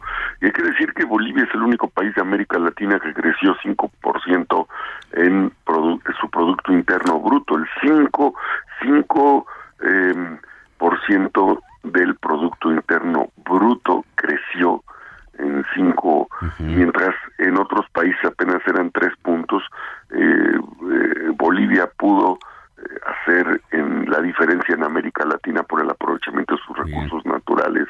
Mucho que aprender también de mm, Japón, de China, de Estados Unidos, de Canadá en el aprovechamiento del litio eh, para que sean empresas inclusivas que aprovechen la tecnología pero que eviten la contaminación. Lo fundamental es que los países que poseen riquezas naturales sean los que primero aprovechen para sus Claro. naciones. Por ejemplo, Rusia, Rusia, debo decirte, Alex, es el país que mayores recursos naturales tiene en el mundo, en el mundo. Estamos hablando de cerca de siete, de 75.7 trillones de dólares en recursos naturales. Después le sigue Estados Unidos con 45, Arabia Saudita con el petróleo 30 34.4 trillones de dólares. Así, bueno, Venezuela está en el décimo lugar con 14.3, pero ahora con los yacimientos encontrados de litio, que hace dos años decían que no había litio en México y que solicité una investigación de todas las concesiones de litio que se habían entregado. 31 se entregaron a empresas chinas, canadienses, inglesas, ninguna mexicanos, se podría decir, se podría decir con esos documentos en mano que México podría tener los yacimientos más grandes de litio del mundo. El gobernador de Sonora en tu colaboración acaba de explicar las dimensiones territoriales de litio que podría haber tan solo en ese estado, pero en Zacatecas, en Baja California, en Sonora, en Puebla también hay litio. Por eso la importancia de este acto soberano que eh, comentó el presidente. Se puede pagar la deuda externa con el litio en lugar de haber pagado 7.6 billones de pesos en servicio de la deuda. Toda tu audiencia, toda tu audiencia que nos escucha, hemos pagado del 2000 al 2021 7.6 billones de pesos en deuda. Nos alcanzaría con cada año que se pague el servicio de la deuda, nos alcanzaría para construir cuatro refinerías como la que se hizo en Dos Bocas después de 40 años, Alex. Así es. Bueno, pues dicho y abordado este tema del litio que no era menor y que usted lo conoce bien a partir de esta investigación que realizó sobre el asunto y que pues finalmente ya queda nacionalizada la explotación de este mineral. Paso a con unos minutitos que nos quedan a lo que representa esta semana sobre el asunto de la discusión del el plan B. No hay fecha que no se cumpla y sobre todo que se adelantó la discusión en comisiones, senador.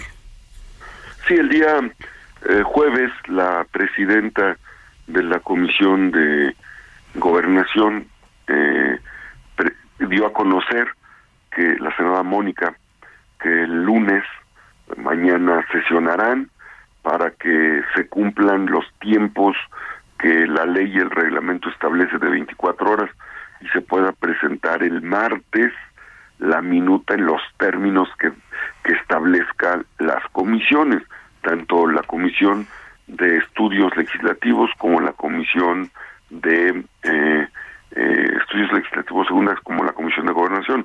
Debo decirle a tu audiencia, Alex, que todo lo referente a las reformas en materia electoral, que ya tuvo cuatro momentos, primero en diputados, luego en Senado, luego en diputados y ahora nuevamente en el Senado, ya fueron aprobados.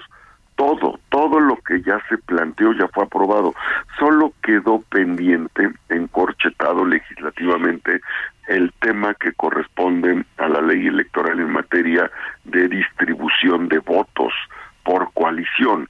Es solamente una fracción la que está pendiente y esa es la que se va a discutir el día lunes en comisiones. Lo que determinen las y los senadores es lo que enviarán, me enviarán a la mesa directiva. Y una vez que se envíen los términos aprobado o no, este que yo estoy seguro que se va a aprobar, no porque tenga que hacer un comentario subjetivo, sino porque con la mayoría de Morena es eh, se puede aprobar sin ningún problema y se enviaría al pleno y nosotros en el pleno la someteríamos a votación. Esa es la ruta que sigue Alex a esta a este tema que está pendiente de toda la reforma. Pues muy bien, senador, vamos a estar pendiente porque será interesantísima esta semana de discusiones en el Senado. Y ya nada más por último, 30 segunditos, senador. Llegó a un acuerdo con el presidente de la Cámara de Diputados, Santiago Krill, para meter velocidad y sacar todos los rezagos legislativos que entiendo son 48 temas en la agenda atoradas. 48 o más. No hay límite porque tenemos que avanzar. El rezago legislativo implica que hay iniciativas que son importantes como la ley de economía circular para el desarrollo eh, de nuestro país, el aprovechamiento de recursos de desechos orgánicos e inorgánicos, eh, la ley para eh, la modificación al Código Penal para evitar la eh, prescripción de los delitos sexuales en menores y así como eso, muchos temas en materia ferroviaria, en materia de medio ambiente, en Cannabis. materia de salud, cannabis, todos los temas que tenemos son importantes, claro, habrá temas que transiten y otros que no, pero están abordando, se están abordando estos temas que son bien. fundamentales. Pues le mando un abrazo, senador, y estaremos muy pendientes de lo que pase esta semana. Cuídese mucho y gracias por tomarnos la llamada. Gracias a usted, estoy en alejandroarmenta.com, ahí estoy en cualquier eh, buscador con toda esta información que acabo de comentarte. Litio para México, un gran triunfo para nuestra patria. Gracias. Gracias, abrazo. Alejandro Sánchez y el informativo Heraldo fin de semana. A ver, pues, Pues ya decía eh, el senador Armenta de 48 temas rezagados en la agenda legislativa, entre ellos la ley del cannabis, que por cierto, la madrugada de ayer para de sábado para amanecer eh, precisamente el día de ayer, pues retiraron a los que fumaban marihuana instalados en el Senado de la República como un plantón que llevaba tres años y que promovía la despenalización de la marihuana allá afuera y que era parte del reclamo de cuándo va a legislar el Congreso de una vez por todas para el consumo adecuado de la cannabis. Esto también a raíz de que la Suprema Corte de Justicia de la Nación decidió eh, pues hacer eh, el llamado al Congreso. Por eso agradezco que esté con nosotros a Luis Antonio San Miguel Bolea. Él es abogado constitucionalista y socio fundador del despacho San Miguel y Suart. Pues para que nos cuente, abogado, nos ayude a entender, buenos días, lo que representa eh, que la ley de la cannabis todavía no salga por parte del Congreso de la Unión. Hola Alejandro, muy buenos días, buenos días a todo tu auditorio, gracias por la invitación, a tus órdenes. Cuéntenos, eh, en el 2017 se aprobó el uso medicinal del cannabis, se hizo desde la Suprema Corte la invitación al Congreso para que se regule, pero esto no ha sido así. Sí, Alejandro, solo que este caso ya tiene una peculiaridad, ¿no? A partir de las reformas a la ley de amparo, se crea una figura que es la Declaratoria General de Inconstitucionalidad que precisamente está regulada en el artículo 107, fracción segura, párrafo tercero de la Constitución. Esto se creó para evitar, el juicio de amparo tiene un principio que se llama el de relatividad de las sentencias, que para términos menos jurídicos es que solo el amparo le aplica a aquella persona que lo promueve o pide la protección de la justicia federal, al quejoso o amparista. Es decir, yo me amparo, me, me obsequian el amparo, y esos efectos únicamente repercuten en mi persona que insté a la justicia federal a que hiciera un control de constitucionalidad. En este caso, se promovieron varios amparos. En 2015 fue cuando la Corte empezó a fijar criterios respecto de que la prohibición absoluta a las normas administrativas en la Ley General de Salud tenían tintes de inconstitucionalidad por un criterio muy innovador en el sentido de que los ciudadanos tenemos un derecho para elegir sobre nuestro libre desarrollo psicoemocional en base a la reforma de derechos humanos del artículo primero. Entonces, con base a esto, la Corte, al haber tenido ya las jurisprudencias que establece la propia ley de amparo y la Constitución, para que fuera obligatorio su criterio, le notifica conforme establece la Constitución al legislativo, al Congreso, y le dice, tienes 90 días para hacer las modificaciones en particular a los artículos 235, último párrafo 237 y 245 de la Ley General de Salud. La Ley General de Salud es una ley que establece, entre muchas otras cuestiones, las sustancias que se consideran psicotrópicos, eh, drogas normalmente, y regula su uso. Te dice, estas las puedes usar, estas tienen prohibición absoluta, estas no. Respecto de la cannabis, establecía que se podía utilizar para términos médicos y de investigación, pero no así para un uso lúdico. Entonces, volviendo al tema, realmente sí se necesita que el Congreso legisle y regule por la complejidad que tiene el asunto, ya que el criterio de la Corte es que los ciudadanos podemos utilizar la cannabis de forma lúdica con las restricciones que se deberán de establecer. Pero al haberse hecho la declaratoria 1 del 2018 y estar publicada en el Diario Oficial de la Federación, no nos pueden aplicar estos artículos de la ley. ¿Qué quiero decir con esto? Que si alguien acude a la COFEPRIS, a la Comisión Federal de Riesgos Sanitarios y a la, a la Secretaría de Salud, le dice, oye, yo quiero que me expidas mi, mi permiso para que yo pueda consumir de manera lúdica el cannabis, siempre y cuando no haga eh, eh, actividades de distribución, las que están prohibidas por la ley que podrían ser delitos contra la salud, ¿no? Sí. Inclusive la propia ley de amparo. Abogado, que esto, dime. un favor, eh, nos gana la gallotina para un corte, ¿nos aguanta tantito y regresamos después de una pausa? Claro que sí. La noticia no descansa. Usted necesita estar bien informado también el fin de semana. Esto es Informativo El Heraldo Fin de Semana. Regresamos.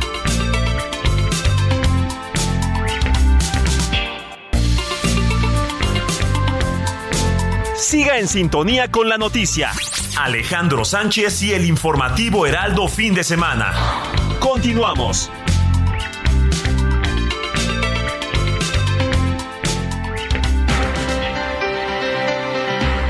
Ya estamos de regreso en el informativo de fin de semana. Nos quedamos eh, conversando con el abogado constitucionalista Luis Antonio San Miguel Bolea, quien además es socio fundador del despacho San Miguel Suart.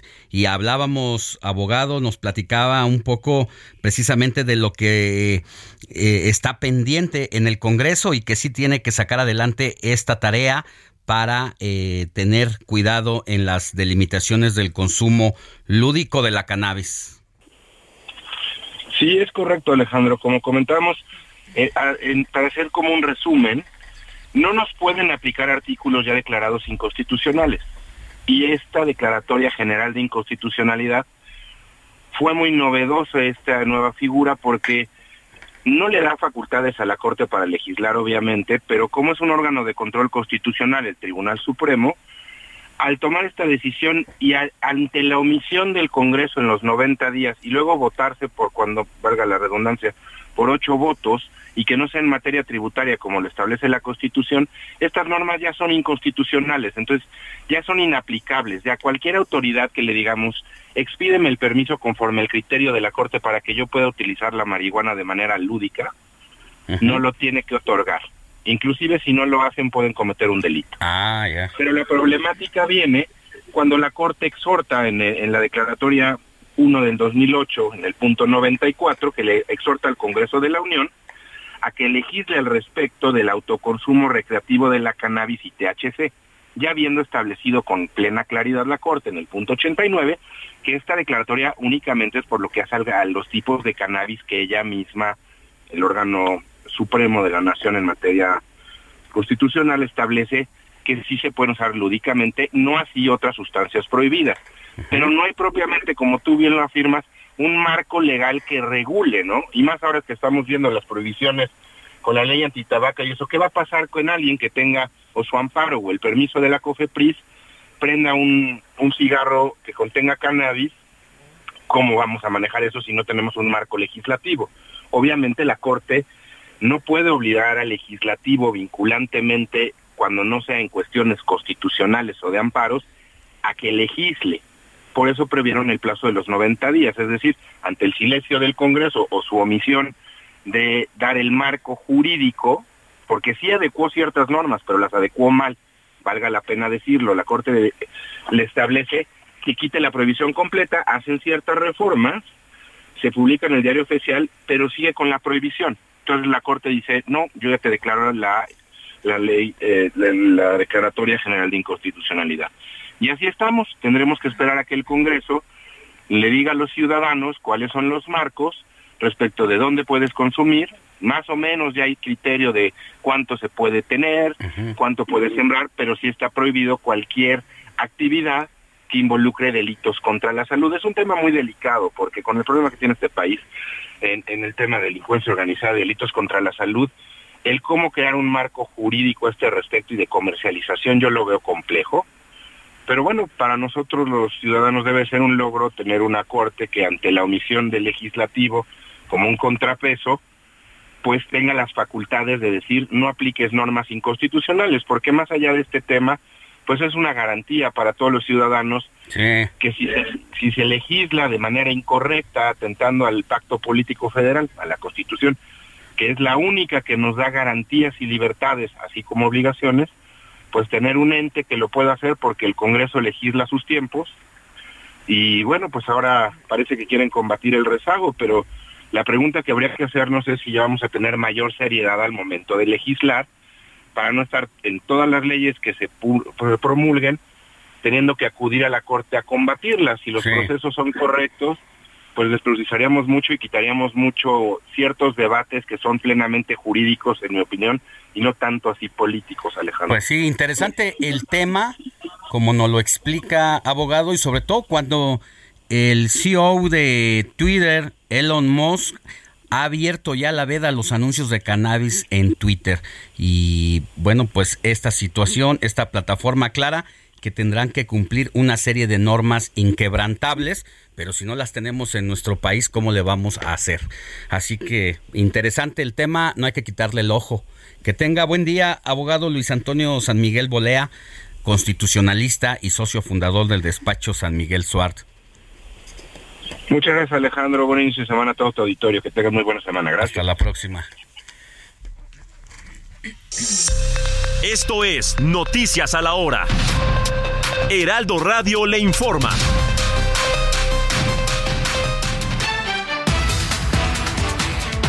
Este fin de semana se dio a conocer que fue capturado Rubén Payán Adame, sobrino de José Gil Caro Quintero Payán, alias Don José, uno de los líderes del cártel de Caborca. Esto durante una serie de cateos que se realizaron en diversos domicilios ubicados en Bacalar, Quintana Roo. El presidente del Partido Acción Nacional en la Ciudad de México, Andrés Ataide, nombró a Federico Doring como coordinador del grupo parlamentario en el Congreso Capitalino ante la ausencia de Christian von Roerich, quien se encuentra prófugo de la justicia acusado de irregularidades inmobiliarias en la alcaldía Benito Juárez. Este sábado fue detenido por elementos de la Fiscalía General de Justicia del Estado de México Raúl Abraham N., quien presuntamente disparó con un arma de fuego a un abogado el 30 de julio del 2020 en calles de la colonia San Mateo Nopala en Naucalpan, ocasionándole la muerte. La Fiscalía General de la República informó que fue vinculado a proceso Guadalupe Tapia, presunto operador de El Mayo Zambada y quien fue detenido el pasado 9 de febrero en Culiacán, Sinaloa. La secretaria del Bienestar, Ariadna Montiel Reyes, llamó a todo el equipo de pensiones y programas de bienestar a trabajar a favor de derechohabientes y beneficiarios con las sucursales del Banco del Bienestar como punto de reunión. Lo anterior al encabezar asambleas de programas para el bienestar en colonias de Mulegé, esto en Baja California Sur. En el orbe la tarde del sábado en un centro comercial de París, Francia, se registró un movimiento multitudinario en el que personas que se encontraban en el interior corrieron para salvaguardar sus vidas después de que se reportaran presuntos disparos. De acuerdo con medios locales, el ruido que se escuchó fue porque una persona se suicidó, se suicidó en el sitio. 9 de la mañana con 7 minutos, tiempo del centro de México. Seguimos aquí en el informativo fin de semana con Alex Sánchez. Les saluda Mónica Reyes. Esto fue Noticias a la Hora. Siga informado, un servicio de Heraldo Media Group.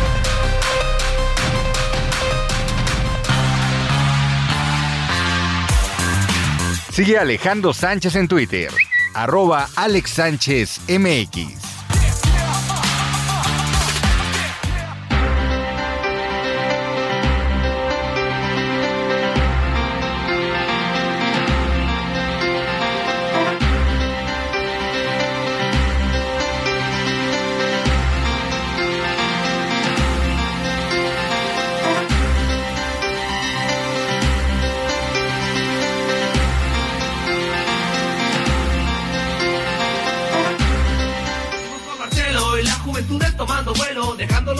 En el suelo, como dijo mi abuelo, si hay honestidad hay hombres buenos, por eso México está con Marcelo, hoy venimos con Marcelo y la juventud es tomando vuelo, dejando los temores en el suelo, como dijo mi abuelo, si hay honestidad hay hombres buenos, por eso México está con Marcelo, con Marcelo sí, va a haber prepa sí, y jóvenes construyendo un futuro feliz, va por mi país y también por ti, que muchos trabajado para estar aquí, fue el primero en aprobar el matrimonio igualitario y cabe Bueno, la carrera por la presidencia de la República se acelera. Los suspirantes o corcholatas, como las bautizó el presidente de la República, han hecho de todo, hasta el ridículo, con tal de posicionarse en los primeros lugares de la aceptación popular. Pero vamos a hacer un repaso de lo que hizo. Eh, pues es que hay un debate si hay cuatro corcholatas, porque las corcholatas son las preferidas del presidente. Si son cuatro o son tres. Porque aunque ya lo incluyeron a uno de esos cuatro, como que ha sido incluido de dientes para afuera, o sea, en los pasillos de el Senado de la República y del Partido de Morena y de Palacio Nacional, pues saben que aunque lo ha medio metido a la batalla, simple y sencillamente no lo quiere y ese señor se llama Ricardo Monreal quien pues no siempre está de acuerdo con lo que manifiesta el presidente de la República, a diferencia de las otras tres corcholatas. Pero vamos por orden y platiquemos eh, de lo que hizo la aspirante Claudia Sheinbaum en su papel de jefa de gobierno de la Ciudad de México. Ayer estuvo en Tláhuac y Frida Valencia nos tiene todos los detalles. Adelante Frida, buenos días. ¿Qué tal Alejandro? Te saludo con el gusto de siempre y hoy te comento que para mejorar los servicios de salud en la Ciudad de México, el gobierno capitalino destinará 2 mil millones de pesos en renovar y equipar los centros de salud y hospitales de la CDMX. Durante su giro de trabajo por Tláhuac, la jefa de gobierno Claudia Sheinbaum destacó que la medida también contribuirá a que no falten medicamentos gratuitos para aquellos que más lo necesitan. No obstante, para ello solicitó el apoyo de la ciudadanía con el fin de detectar los rezagos en la materia a través de las comisiones de salud, mismas que estarán integradas por comités ciudadanos. En dicha demarcación, la mandataria capitalina reconoció que aún se tiene un pendiente con la alcaldía, que es la reparación de la línea 12 del metro, misma que dijo ha avanzado de manera considerable. Al respecto, señaló que hasta el momento ya hay 50 tramos completamente listos, por lo que la obra se entregará este año. Además, recalcó que a la par de las obras del metro también se apoyará la alcaldía con la colocación de luminarias, rellenado de baches y problemas de agua. Respecto a la rehabilitación del bosque de Tláhuac, la jefa de gobierno adelantó que se busca tener un concierto para la reinauguración, para el cual se realizará una encuesta donde la ciudadanía elija a quien quiere ver. En su visita a la alcaldía, la jefa de gobierno señaló que fueron los vecinos de la dependencia los que pidieron recuperar el lago y realizar un saneamiento en el bosque, una obra que está a punto de ser concluida, por lo que ya se prepara el evento para recibir la primavera en la zona. Hasta aquí mi reporte, regreso contigo.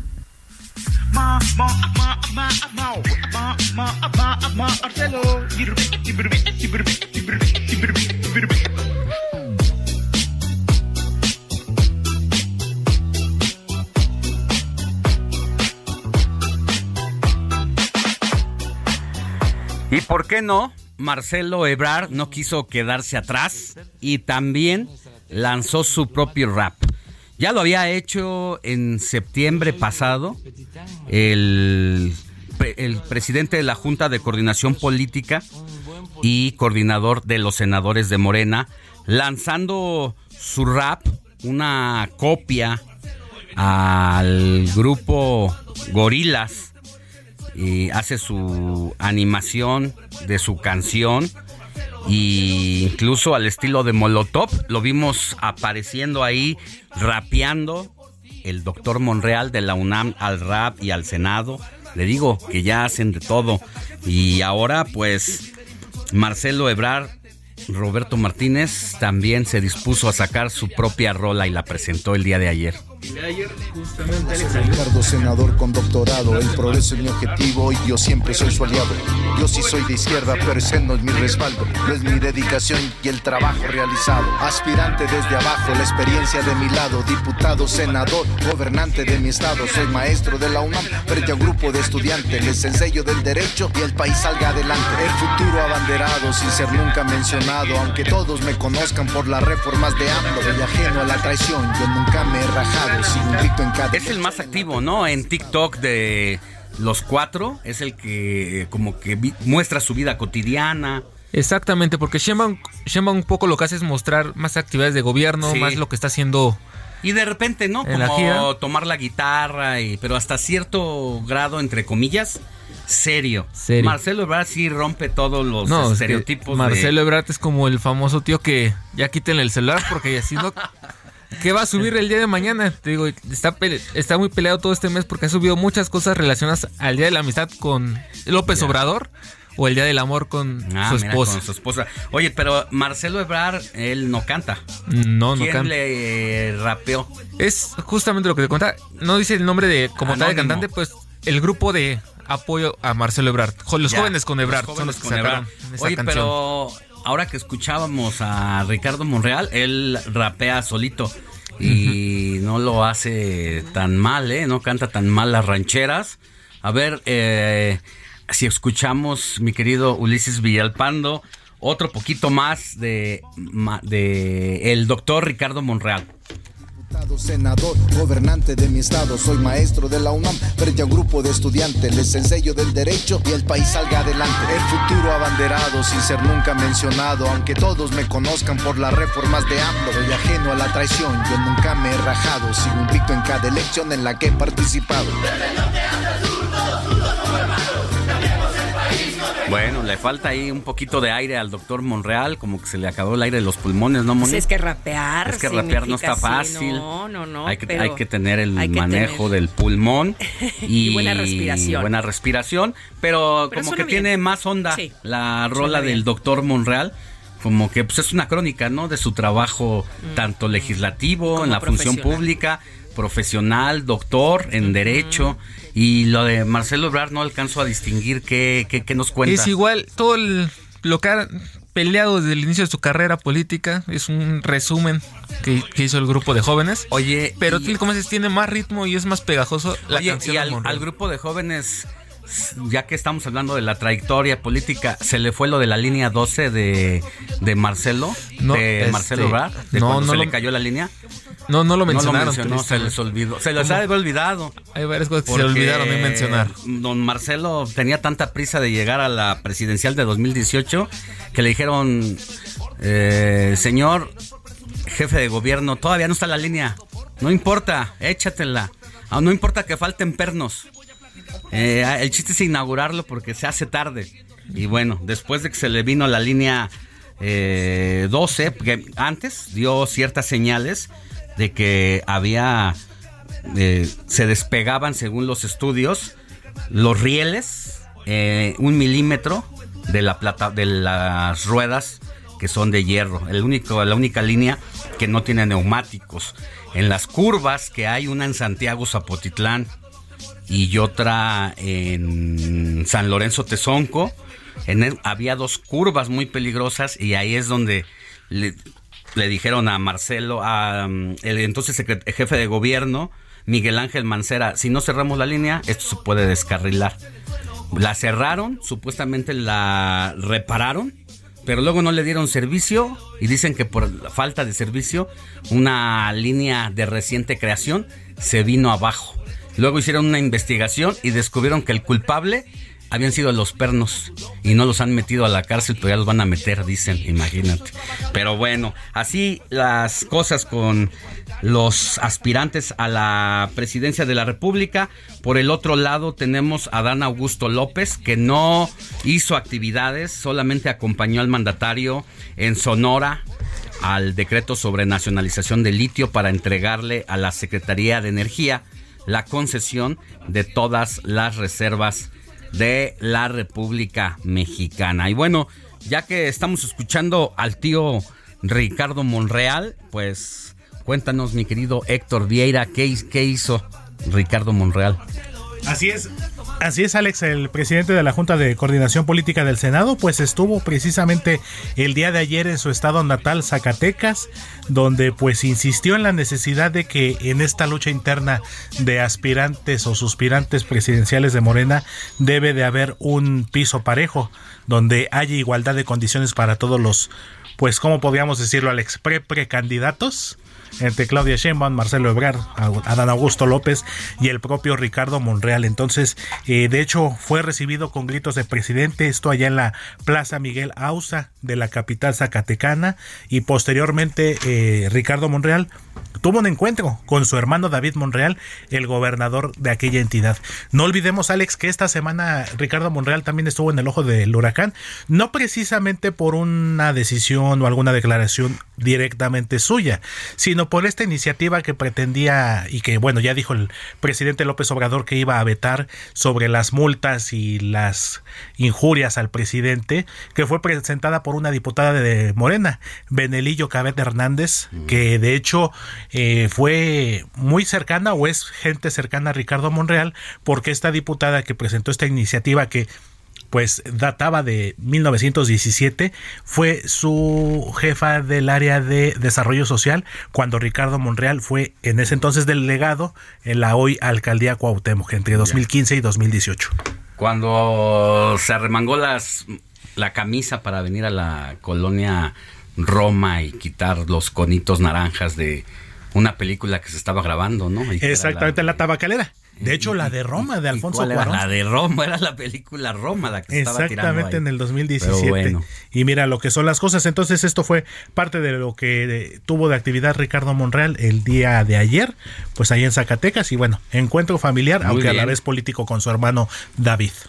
Gracias Héctor Vieira y gracias a Roberto Martínez también por el reporte de Marcelo Ebrard. Seguimos pendientes, Ale. Alejandro Sánchez y el informativo Heraldo fin de semana.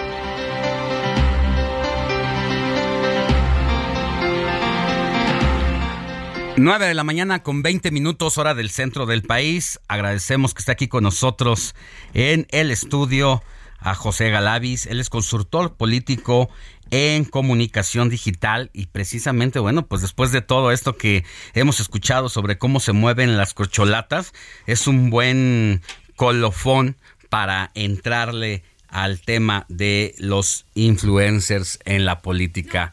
Mi querido Pepe, muy buenos días, gracias por estar con nosotros. Muchas gracias a ti, Alex. Gracias a tu audiencia. Gracias aquí al estudio y un placer estar con ustedes para platicar. Oye, ¿cómo cambiaron las cosas de 2018 a la fecha?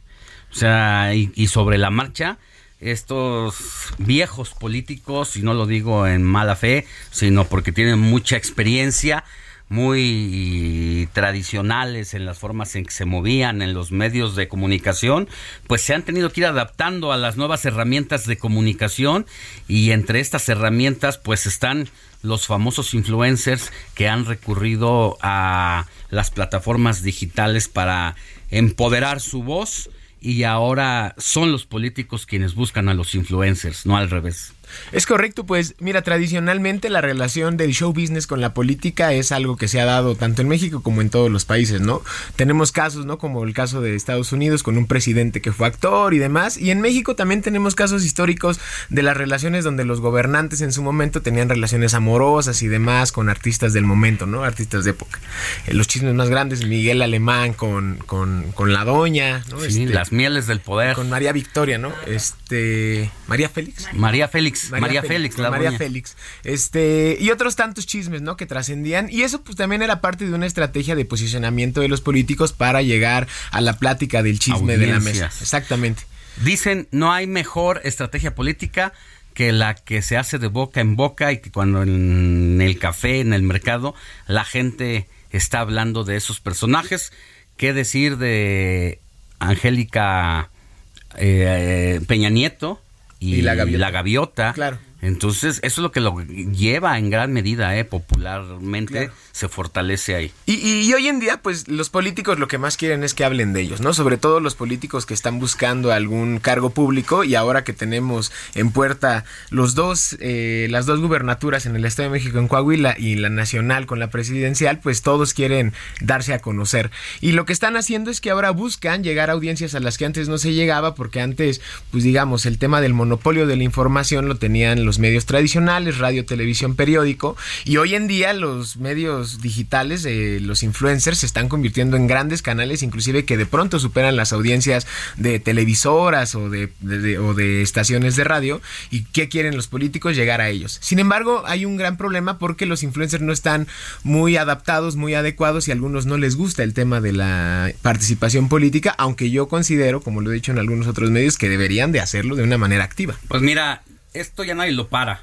Las herramientas están ahí y si hay otros, como es el caso que yo conozco, que no conocía a ningún político que había llegado, que, hubiera llegado al poder, como fue Samuel García. No hay, si tú tienes otra referencia, sácame de esa situación, pero llegó muy rápido al Senado de la República, llegó muy rápido a ser gobernador eh, del estado de Nuevo León.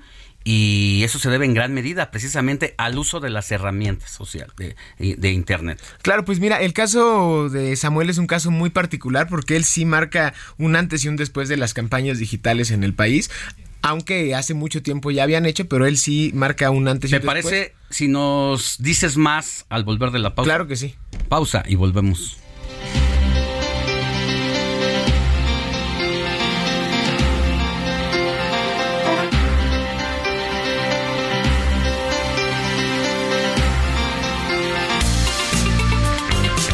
La noticia no descansa. Usted necesita estar bien informado también el fin de semana. Esto es Informativo El Heraldo Fin de Semana. Regresamos.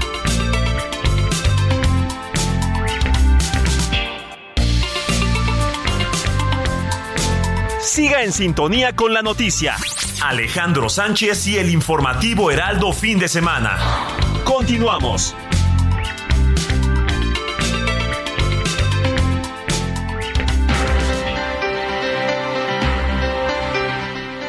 Gracias por continuar con nosotros. Estamos de regreso en el informativo de fin de semana cuando son las 9 de la mañana con 30 minutos hora del centro del país.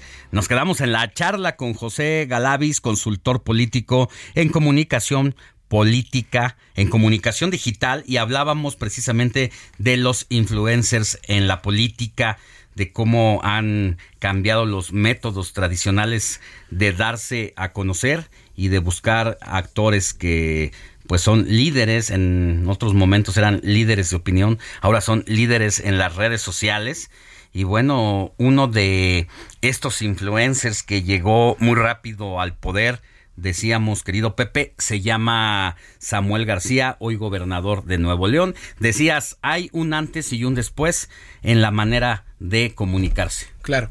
Pues la campaña de Samuel fue una campaña muy peculiar porque sabíamos todo el arrastre que tenía desde el Senado, un político muy joven, al igual que Manuel Velasco en su momento, que había logrado muchas cosas antes de sus 30, y de pronto llega con esta aspiración para ser gobernador del estado de Nuevo León. Si me permites agregar nada más, incluso desde antes de acercarse a la política, que lo recuerdo perfecto, ponía un pizarrón con un plumón de estos eh, de aceite y pintaba ahí, hablaba de los gasolinazos y tal, y eso fue lo que lo comenzó a acercar precisamente a la política, que seguramente él muy hábilmente ya sabía hacia dónde iba. Claro, y, al final estos nuevos perfiles, ¿no? Que intentan ser disruptivos en su manera de comunicar, han logrado sus cometidos, ¿no? Pero el caso particular de, de Samuel tiene que ver también con su esposa Mariana, ¿no? En el momento en el que ella se, se incorpora de manera activa a su campaña, sí hubo un cambio donde pasó de tener el 8% de intención de voto al 36% y después a ganar la candidatura.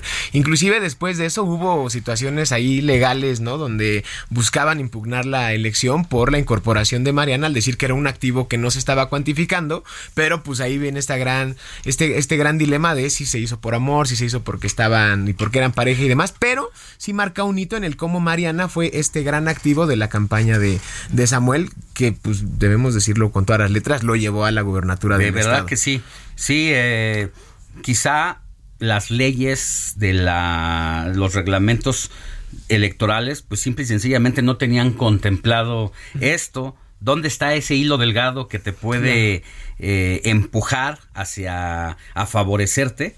Porque tu esposa es influencer, porque tampoco es que lo haya hecho abiertamente, no dijo voten por mi esposo, sino fue una campaña eh, eh, simulada. Claro eh, disfrazada y por supuesto bien narras, eh, más de 30 puntos creció, además ayudado también pues por lo que pasó con Clara Luz, de que mintió a los electores y eso tampoco se lo perdonaron. Eso tampoco se lo perdonaron y hoy lo que yo creo es que nosotros como sociedad, como una democracia que va madurando, también tenemos la necesidad de ver que las y los influencers, ¿no? Entendiendo a estos como personajes que tienen una gran influencia, como la misma palabra lo dice, eh, sobre algún nicho, alguna comunidad y demás, particularmente en el tema digital ahora, eh, donde los influencers se miden por la cantidad de seguidores que tienen. Si tienes más de X cantidad de seguidores, eres considerado un influencer y entonces vas a ser presa de que las, los políticos o algunas marcas te volteen a ver porque quieren utilizarte como un canal para llegar a la audiencia y pues existe la posibilidad de que haya un tema de, intercambio de por medio. Sin embargo, lo que yo considero es que los influencers sí tendrían que hacer de manera pública cuáles son también sus eh, apoyos, sus filias y fobias en tema política, no de manera obligada, sino para que como sociedad también podamos llegar a tener debates más sanos, necesarios y que además nos ayudarían a tener un involucramiento general y que no solo en las élites sea donde se hable de la política, que no solo los políticos políticos vayan y platiquen con personajes, personajazos como el buen Alex, ¿no? Que ahorita entrevistó al, al senador, sino que sí también sea la audiencia en general, las nuevas audiencias que tienen en el celular su medio de comunicación más activo y en el que pasan alrededor de 8 o 9 horas al día, que puedan in- in- informarse, involucrarse y además de todo saber y generar un juicio eh, pues también apoyado, ¿no? Por las personas que, que ahí están. ¿Tú crees que esta y participación que comienzan a tener los políticos con los influencers los esté perdonando o no se vuelvan tan exigentes en la manera de esperar? ¿Qué estamos esperando de los candidatos? Porque ahorita en esta campaña anticipada o pre-campaña, conocemos todo de ellos, es- escuchamos que ya tienen raps, que se van aquí, van allá, pero realmente no sabemos absolutamente nada. ¿Cuál es su propuesta de gobierno en materia de seguridad? La materia de seguridad ahorita ha fracasado, lo dicen los números. Más, eh, tanto odia el presidente López Obrador a Felipe Calderón que ya lo superó en asesinatos, en, en homicidios en su administración. Pero no estamos interrogando, no sabemos qué nos están ofreciendo, tanto en ese como en todos los temas eh, Sí. que son parte de los desafíos para México. Pues ahí yo creo que lo que también es necesario es que la ley cambie, que la ley mejore, porque la ley electoral particularmente es demasiado estricta, pero al mismo tiempo es muy ambigua. Entonces, a pesar de que sabemos que hay cuatro corcholatas, a pesar de que sabemos que en la oposición también hay y una larga lista de etcétera de cosas que sabemos, la ley impide que puedan hacer eh, campaña de manera activa o que puedan ya plantear un proyecto de nación, que yo creo que pues siendo la presidencia lo que está en juego, siendo el título del Ejecutivo Federal el que está en juego, nosotros como ciudadanos tendríamos que saber desde ahora y no solamente con tres o cuatro meses de antelación el proyecto que ellos están planteando. Por eso mismo es que yo creo que eh, la flexibilidad de todos, ¿no? De, de- de toda la cúpula de poder, por llamarlo de ese modo, del tema de comunicación, incluyendo la de los influencers y la de los deportistas y la de los artistas y la de todas las personas que son figuras públicas que están eh, generando conversaciones, tendríamos que ser como Estados Unidos, por ejemplo, donde las y los deportistas hacen pronunciamientos antes de los partidos, ¿no? O donde eh, los deportistas se pronuncian abiertamente a favor de un proyecto de nación, eh, les guste o no les guste a la mayoría, pero pues lo hacen de manera activa, de manera frecuente, o lo hacen también de manera activa en cuestiones activistas, ¿no? Como los jugadores de la NFL cuando estaba todo el tema de, discriminación, acoso y que sigue estando, ¿no? Contra, contra las personas eh, de raza negra en, Estados Unidos. Entonces, yo considero que nosotros eh, en México nos hace falta evolucionar a este tema, eh, que sirva este canal como un llamado para que las y los influencers también puedan asumir esta responsabilidad que tienen y que también eso ayude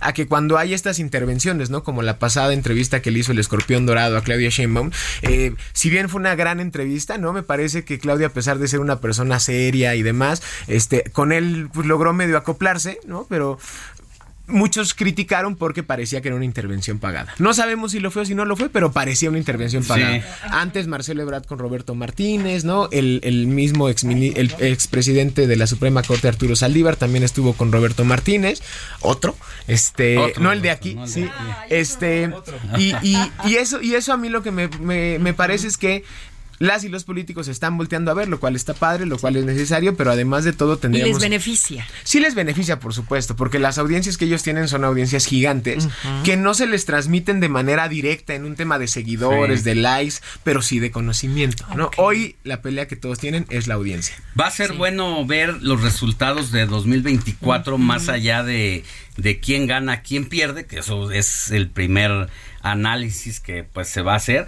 Eh, los otros análisis va a ser el de cuánta votación juvenil va a votar, porque hasta ahora de las últimas elecciones presidenciales e intermedias de las que tengo memoria, es parte del segmento que más rechaza participar Claro. y que aún con siendo un nicho eh, pues no tan pequeño pero parte de un nicho es puede ser la, marcar la diferencia en cuanto a uno u otro resultado Completamente. Y justo las plataformas están para esto, ¿no? O sea, la plataforma donde más jóvenes hay es TikTok, ¿no? Donde hay desde 14 años, pero en edad electoral es de 18 a 24 donde está el espacio más grande y es justo por eso que los políticos, las corcholatas Claro. y demás personas con intereses electorales están dedicándole tanta energía y tanto tiempo a esta Y plataforma. creatividad. Y creatividad, aunque de pronto un poco chusca, ¿no? Yo creo que también tiene que ver un tema de creatividad mezclada con inteligencia Eso. para saber comunicar las cosas que sí es convienen lo más difícil y de no hacer. sea nada más un tema de burla constante Sí, y frecuente, sí, ¿no? Claro, y atrapar al- a todo el electorado, ¿no? Que es el objetivo de ellos. Es correcto. Bueno, Pepe Galavis, consultor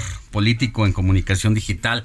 Gracias por estar con nosotros y a ver si vienes más seguido para que platiquemos de otros temas y vayamos viendo el comportamiento de los influencers, pero también de los políticos en las redes sociales. Claro que sí, yo Y encantado. luego podemos platicar de cada uno, Sí, sí, cómo sí. lo estás viendo, cómo estás viendo lo que está haciendo Marcelo, lo que está haciendo Monreal.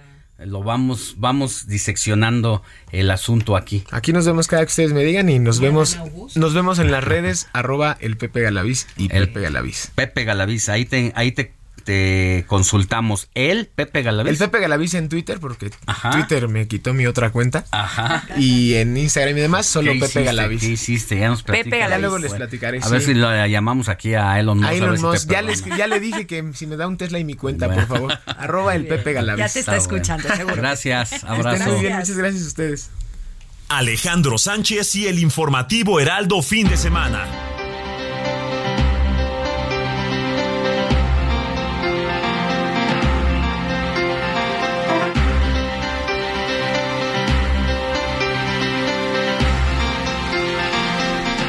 Mira, el día de hoy, domingo, se llevan a cabo elecciones en Tamaulipas para elegir a un senador de la República. Es una elección extraordinaria debido a que quien era senador de la República por Morena de aquella entidad, actualmente es el gobernador Américo Villarreal.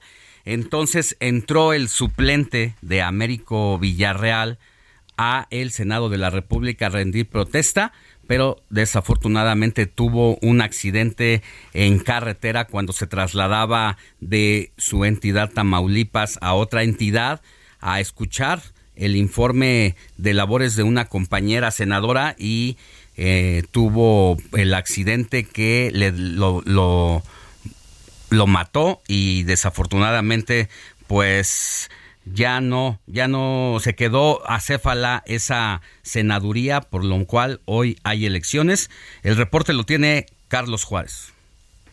Hola, ¿qué tal Alex? Un gusto saludarte desde Tamaulipas para comentarte que el día de hoy tiene oportunidad de votar más de 2.737.000 personas para esta jornada electoral, lo que es una elección extraordinaria para un espacio en el Senado de la República.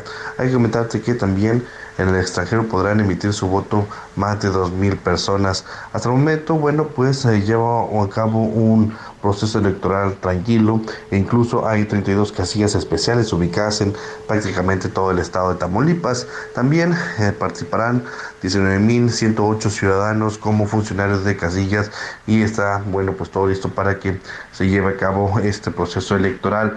Estamos muy al pendiente de los acontecimientos que se estén dando a lo largo de este día y ya después de las 8 de la noche se podrá estar sabiendo quién será el, el elegido o la elegida de ocupar una curul en el Senado de la República. Este es mi reporte, que tengas un excelente día.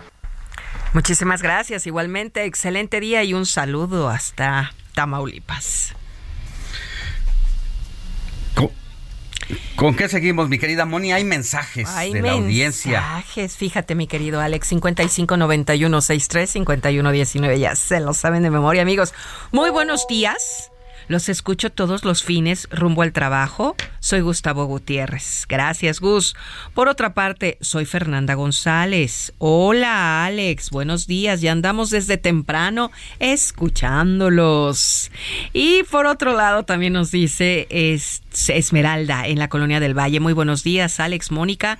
Bueno, soy Esmeralda. Me gusta mucho, mucho escucharlos todos los fines de semana porque son muy amenos. Me la paso muy bien. Saludos.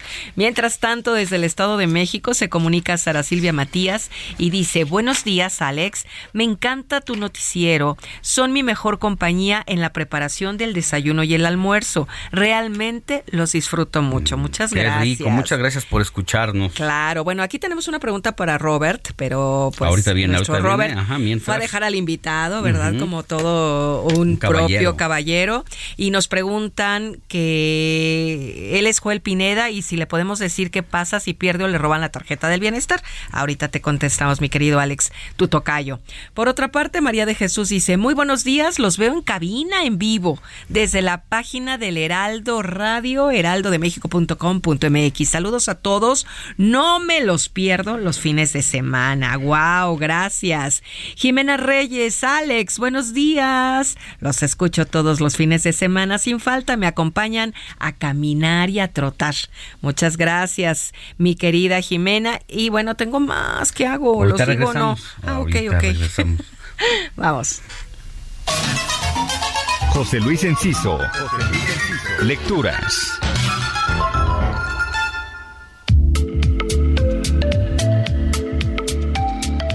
La editorial Ciruela está poniendo en circulación el libro He nacido en América de Italo Calvino, uno de los escritores italianos más conocidos y más interesantes del siglo XX que este 2023 cumpliría 100 años. Con este pretexto se publica por primera vez esta obra que reúne entrevistas que Calvino fue dando entre 1951 y 1985, año de su muerte, justo el 19 de septiembre, fecha que a los mexicanos nos hace temblar literalmente. Las charlas están agrupadas en 49 apartados temáticos que en conjunto funcionan como toda una filosofía personal del autor de Si una noche de invierno un viajero, Las ciudades invisibles, otras obras donde lenguaje e imaginación son muy gratificantes. El nuevo libro nos habla de literatura, de cultura, de Italia, de utopías, de lectores y es tal cual otro libro estilo Calvino, además bien editado, desde mi punto de vista, como toda la biblioteca Calvino de Ciruela, que no es nada barata, por eso comento esta lectura desde ahora para ir ahorrando si quieren hacerse de la obra de este escritor en este año de su centenario. Mi Twitter, arroba JL Enciso.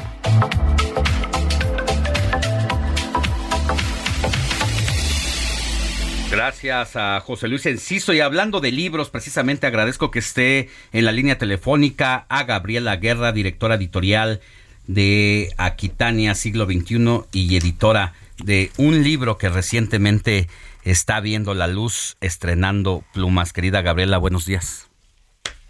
Muy buenos días, Alex, y buenos días a tu audiencia. Muchísimas gracias por, por la invitación. Cuéntanos. Qué, alegría de domingo. Cuéntanos un poco, van a presentar libro en esta semana. ¿De qué se trata? Exactamente. Bueno, este este libro al que al que te refieres para introducir la, la editorial y que es nuestro momento eh, más emocionante por estos días es Estrenando Plumas. Se llama Estrenando Plumas, Antología de Cuentos y Relatos 1. Es, el, es la primera antología de cuentos que, que sacamos en los dos años. En abril cumpliremos dos años como editorial Aquitania.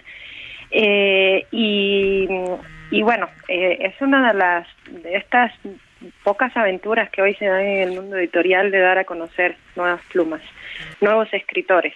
Eh, la mayoría de ellos inéditos. Todos estos cuentos son también sus primeros, eh, o, parte de, de sus primeras incursiones dentro del mundo de, de la narrativa y bueno, aprovechando que, que como decías, presentamos esta semana, efectivamente el miércoles, el miércoles 22 vamos a estar presentando esta antología en el bar Ojalá, eh, en Coyoacán, eh, San Lucas, Coyoacán, es, es Avenida Hidalgo, creo que número 44 o, o calle Hidalgo, y seis y media de la noche y bueno, va a ser una fiesta increíble porque tenemos, mm, como imaginarás, bueno, una colección de, de grandes, grandes nuevos autores. Es el privilegio de darle a conocer a los lectores algunos autores por primera vez, ¿no? Sus primeras letras. Entonces, bueno, estamos más que, que felices. Son cuentos que fueron seleccionados. ¿Cuál es eh, la temática? ¿No hay temática? Eh, ¿Cómo es la composición de este libro? No hay una temática. Mira, la mayoría de estos autores, durante, como parte del proyecto de, Editorial Aquitania, aunque esto fue primero todavía que Editorial Aquitania, quizás un punto de partida, eh, tenemos el, el taller de desarrollo de obra, que es un taller que yo imparto hace más de cuatro años, Entonces la mayoría de estos autores han, son, son escritores que han llegado al, al taller, eh, un taller del que han nacido muchísimas cosas como la editorial, porque eh, bueno, mis dos socias de, la editorial, Mariana Otero y Ania Galano, ambas están en el taller de desarrollo de obra desde el principio. Son también autoras de cuentos de este libro. Entonces, muchos de estos autores son autores que, que han empezado y, y ya han hecho algunas obras dentro de, de, del taller y ya algunos tienen sus propios eh, libros, sus propias publicaciones y algunos llegaron un poco por azar porque a veces me encargaban un taller o un curso para una empresa eh, de escritura creativa y bueno, era encontrarte con la sorpresa de que eh, hay escritores ahí también, ¿no? Que donde quiera hay un gran escritor porque salían grandes historias entonces el año pasado, a mediados de año quizás, eh, Ania, que es la directora de arte, Ania Galano, eh, también eh, pintora de, la, de muchas de las portadas de, de nuestro catálogo, incluyendo este de este libro, me dijo, ¿por qué no hacemos una, una selección de las mejores historias que haya recibido eh, durante estos cuatro o cinco años? Te imaginarás que teníamos muchísimo material nos dimos el gusto de realmente escoger lo mejor, lo mejor que había escrito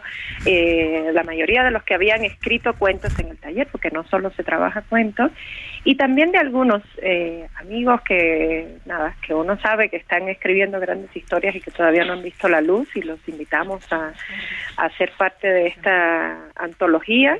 La antología tiene tres secciones diferentes, no hay una temática, sino que cada quien, o sea, son cuentos y relatos de, de la inspiración de cada autor, pero tiene tres secciones y bueno, en una hay una eh, selección de todos estos mejores cuentos, como te venía contando, hay una eh, sección dedicada que le llamamos cadáveres exquisitos, porque estos eran ejercicios que solíamos hacer en el, en el taller, escribir un cuento, como se hace este ejercicio con la poesía del cadáver exquisito, eh, que cada autor escribiera un párrafo o un fragmento y se fueran armando cuentos. Eh, de la mano de varios autores. Esto a mí me parece una cosa excepcional, exquisita, porque es también mostrar que, que, la literatura no es solo, o que la escritura no es solo eh, este proceso aislado, ¿no? De, de, la soledad, del silencio, sino que también eh, entre todos se, se, llegaron a componer. A mí me, me gustan muchísimo los cuentos que están en esta sección. Y bueno, tenemos un espacio dedicado a los niños, que es algo que queremos seguir haciendo en lo adelante, ¿viste? Por eso esta se llama Antología de Cuentos de Relatos Unos, porque espero que en los próximos años tengamos muchos más eh, grandes cuentos y relatos para, para seguir una línea de esta colección. ¿no? Pues que así sea y muchas felicidades por el esfuerzo. ¿Dónde se puede conseguir el libro? Bueno, aquí en el bar Ojalá el miércoles 22, eh, obviamente vamos a tener la venta directa, no solo de Estrenando Plumas, sino también de otros libros de, de la editorial, pero bueno, sobre todo de Estrenando Plumas en nuestra página editorial, en la tienda, nuestra página que es editorial.aquitania-21, como de siglo XXI, eh, punto com, ahí pueden, en la tienda vienen los links a todos los mercados, o sea, lo compran directamente online y esto te lleva sobre todo a la plataforma de Amazon, que es donde distribuimos para todos los mercados del mundo. Entonces, en cualquiera de esas opciones, en nuestras redes sociales están las tiendas también, o sea, cual, a cualquiera de nuestros espacios que accedan, ahí pueden ver el, el catálogo y elegir. Gracias, Gabriela Guerra, que tengas buen día y seguimos en comunicación. Estaremos pendientes de la presentación de esta obra el próximo día miércoles. ¿Me recuerdas la hora? Miércoles 22 a las 6 y 30 en el bar Ojalá, en Coyoacán. Bueno, pues suerte y por allá nos vemos. Muchas gracias, Alex. Muchísimas gracias por el apoyo y nada, un abrazo a tu audiencia. Un abrazo. Es Gabriela Guerra, directora editorial de Aquitania Siglo XXI y editora de este libro Plumas Nuevas. Vámonos a últimos mensajes de la audiencia. Teníamos una pregunta. Sí, ya tienes Roberto la respuesta. Martínez, si ya tienes. Si se les pierde la tarjeta del bienestar, ¿qué se puede hacer? Lo primero que tienen que hacer es bloquear la tarjeta, uh -huh. de acuerdo a lo que dice la página de bienestar. Ya lo pueden hacer, ya sea directamente en el banco o a través de el teléfono llamando al 800 821 3844. Este, o a través de la aplicación de bienestar, ahí pueden bloquear la tarjeta y ya para después volverla, pedir una reposición, pueden acudir a sucursal de Banco Bienestar más cercano para realizar el trámite. Perfecto. Bueno, pues ya está la respuesta. Saludos a Mariana, Mariano Pedraza, a la doctora Elizabeth Robledo Galván y a Arturo Ocampo, que ya no nos dio tiempo de leer sus mensajes, pero muchas gracias y que tengan excelente inicio de semana. Nosotros ya llegamos a el fin de esta emisión de febrero 19 de 2023. Yo soy Alejandro Sánchez, gracias por haberse informado con nosotros. Nos escuchamos la próxima. Éxito. una aventura para darle los besos, las flores, los besos que eran para ti. Aunque me duela el alma. Heraldo Media Group presentó Alejandro Sánchez y el informativo Heraldo fin de semana. La información y el entretenimiento que usted necesita para estar enterado también en su descanso. Por el Heraldo Radio, con la H que sí suena y ahora también se escucha.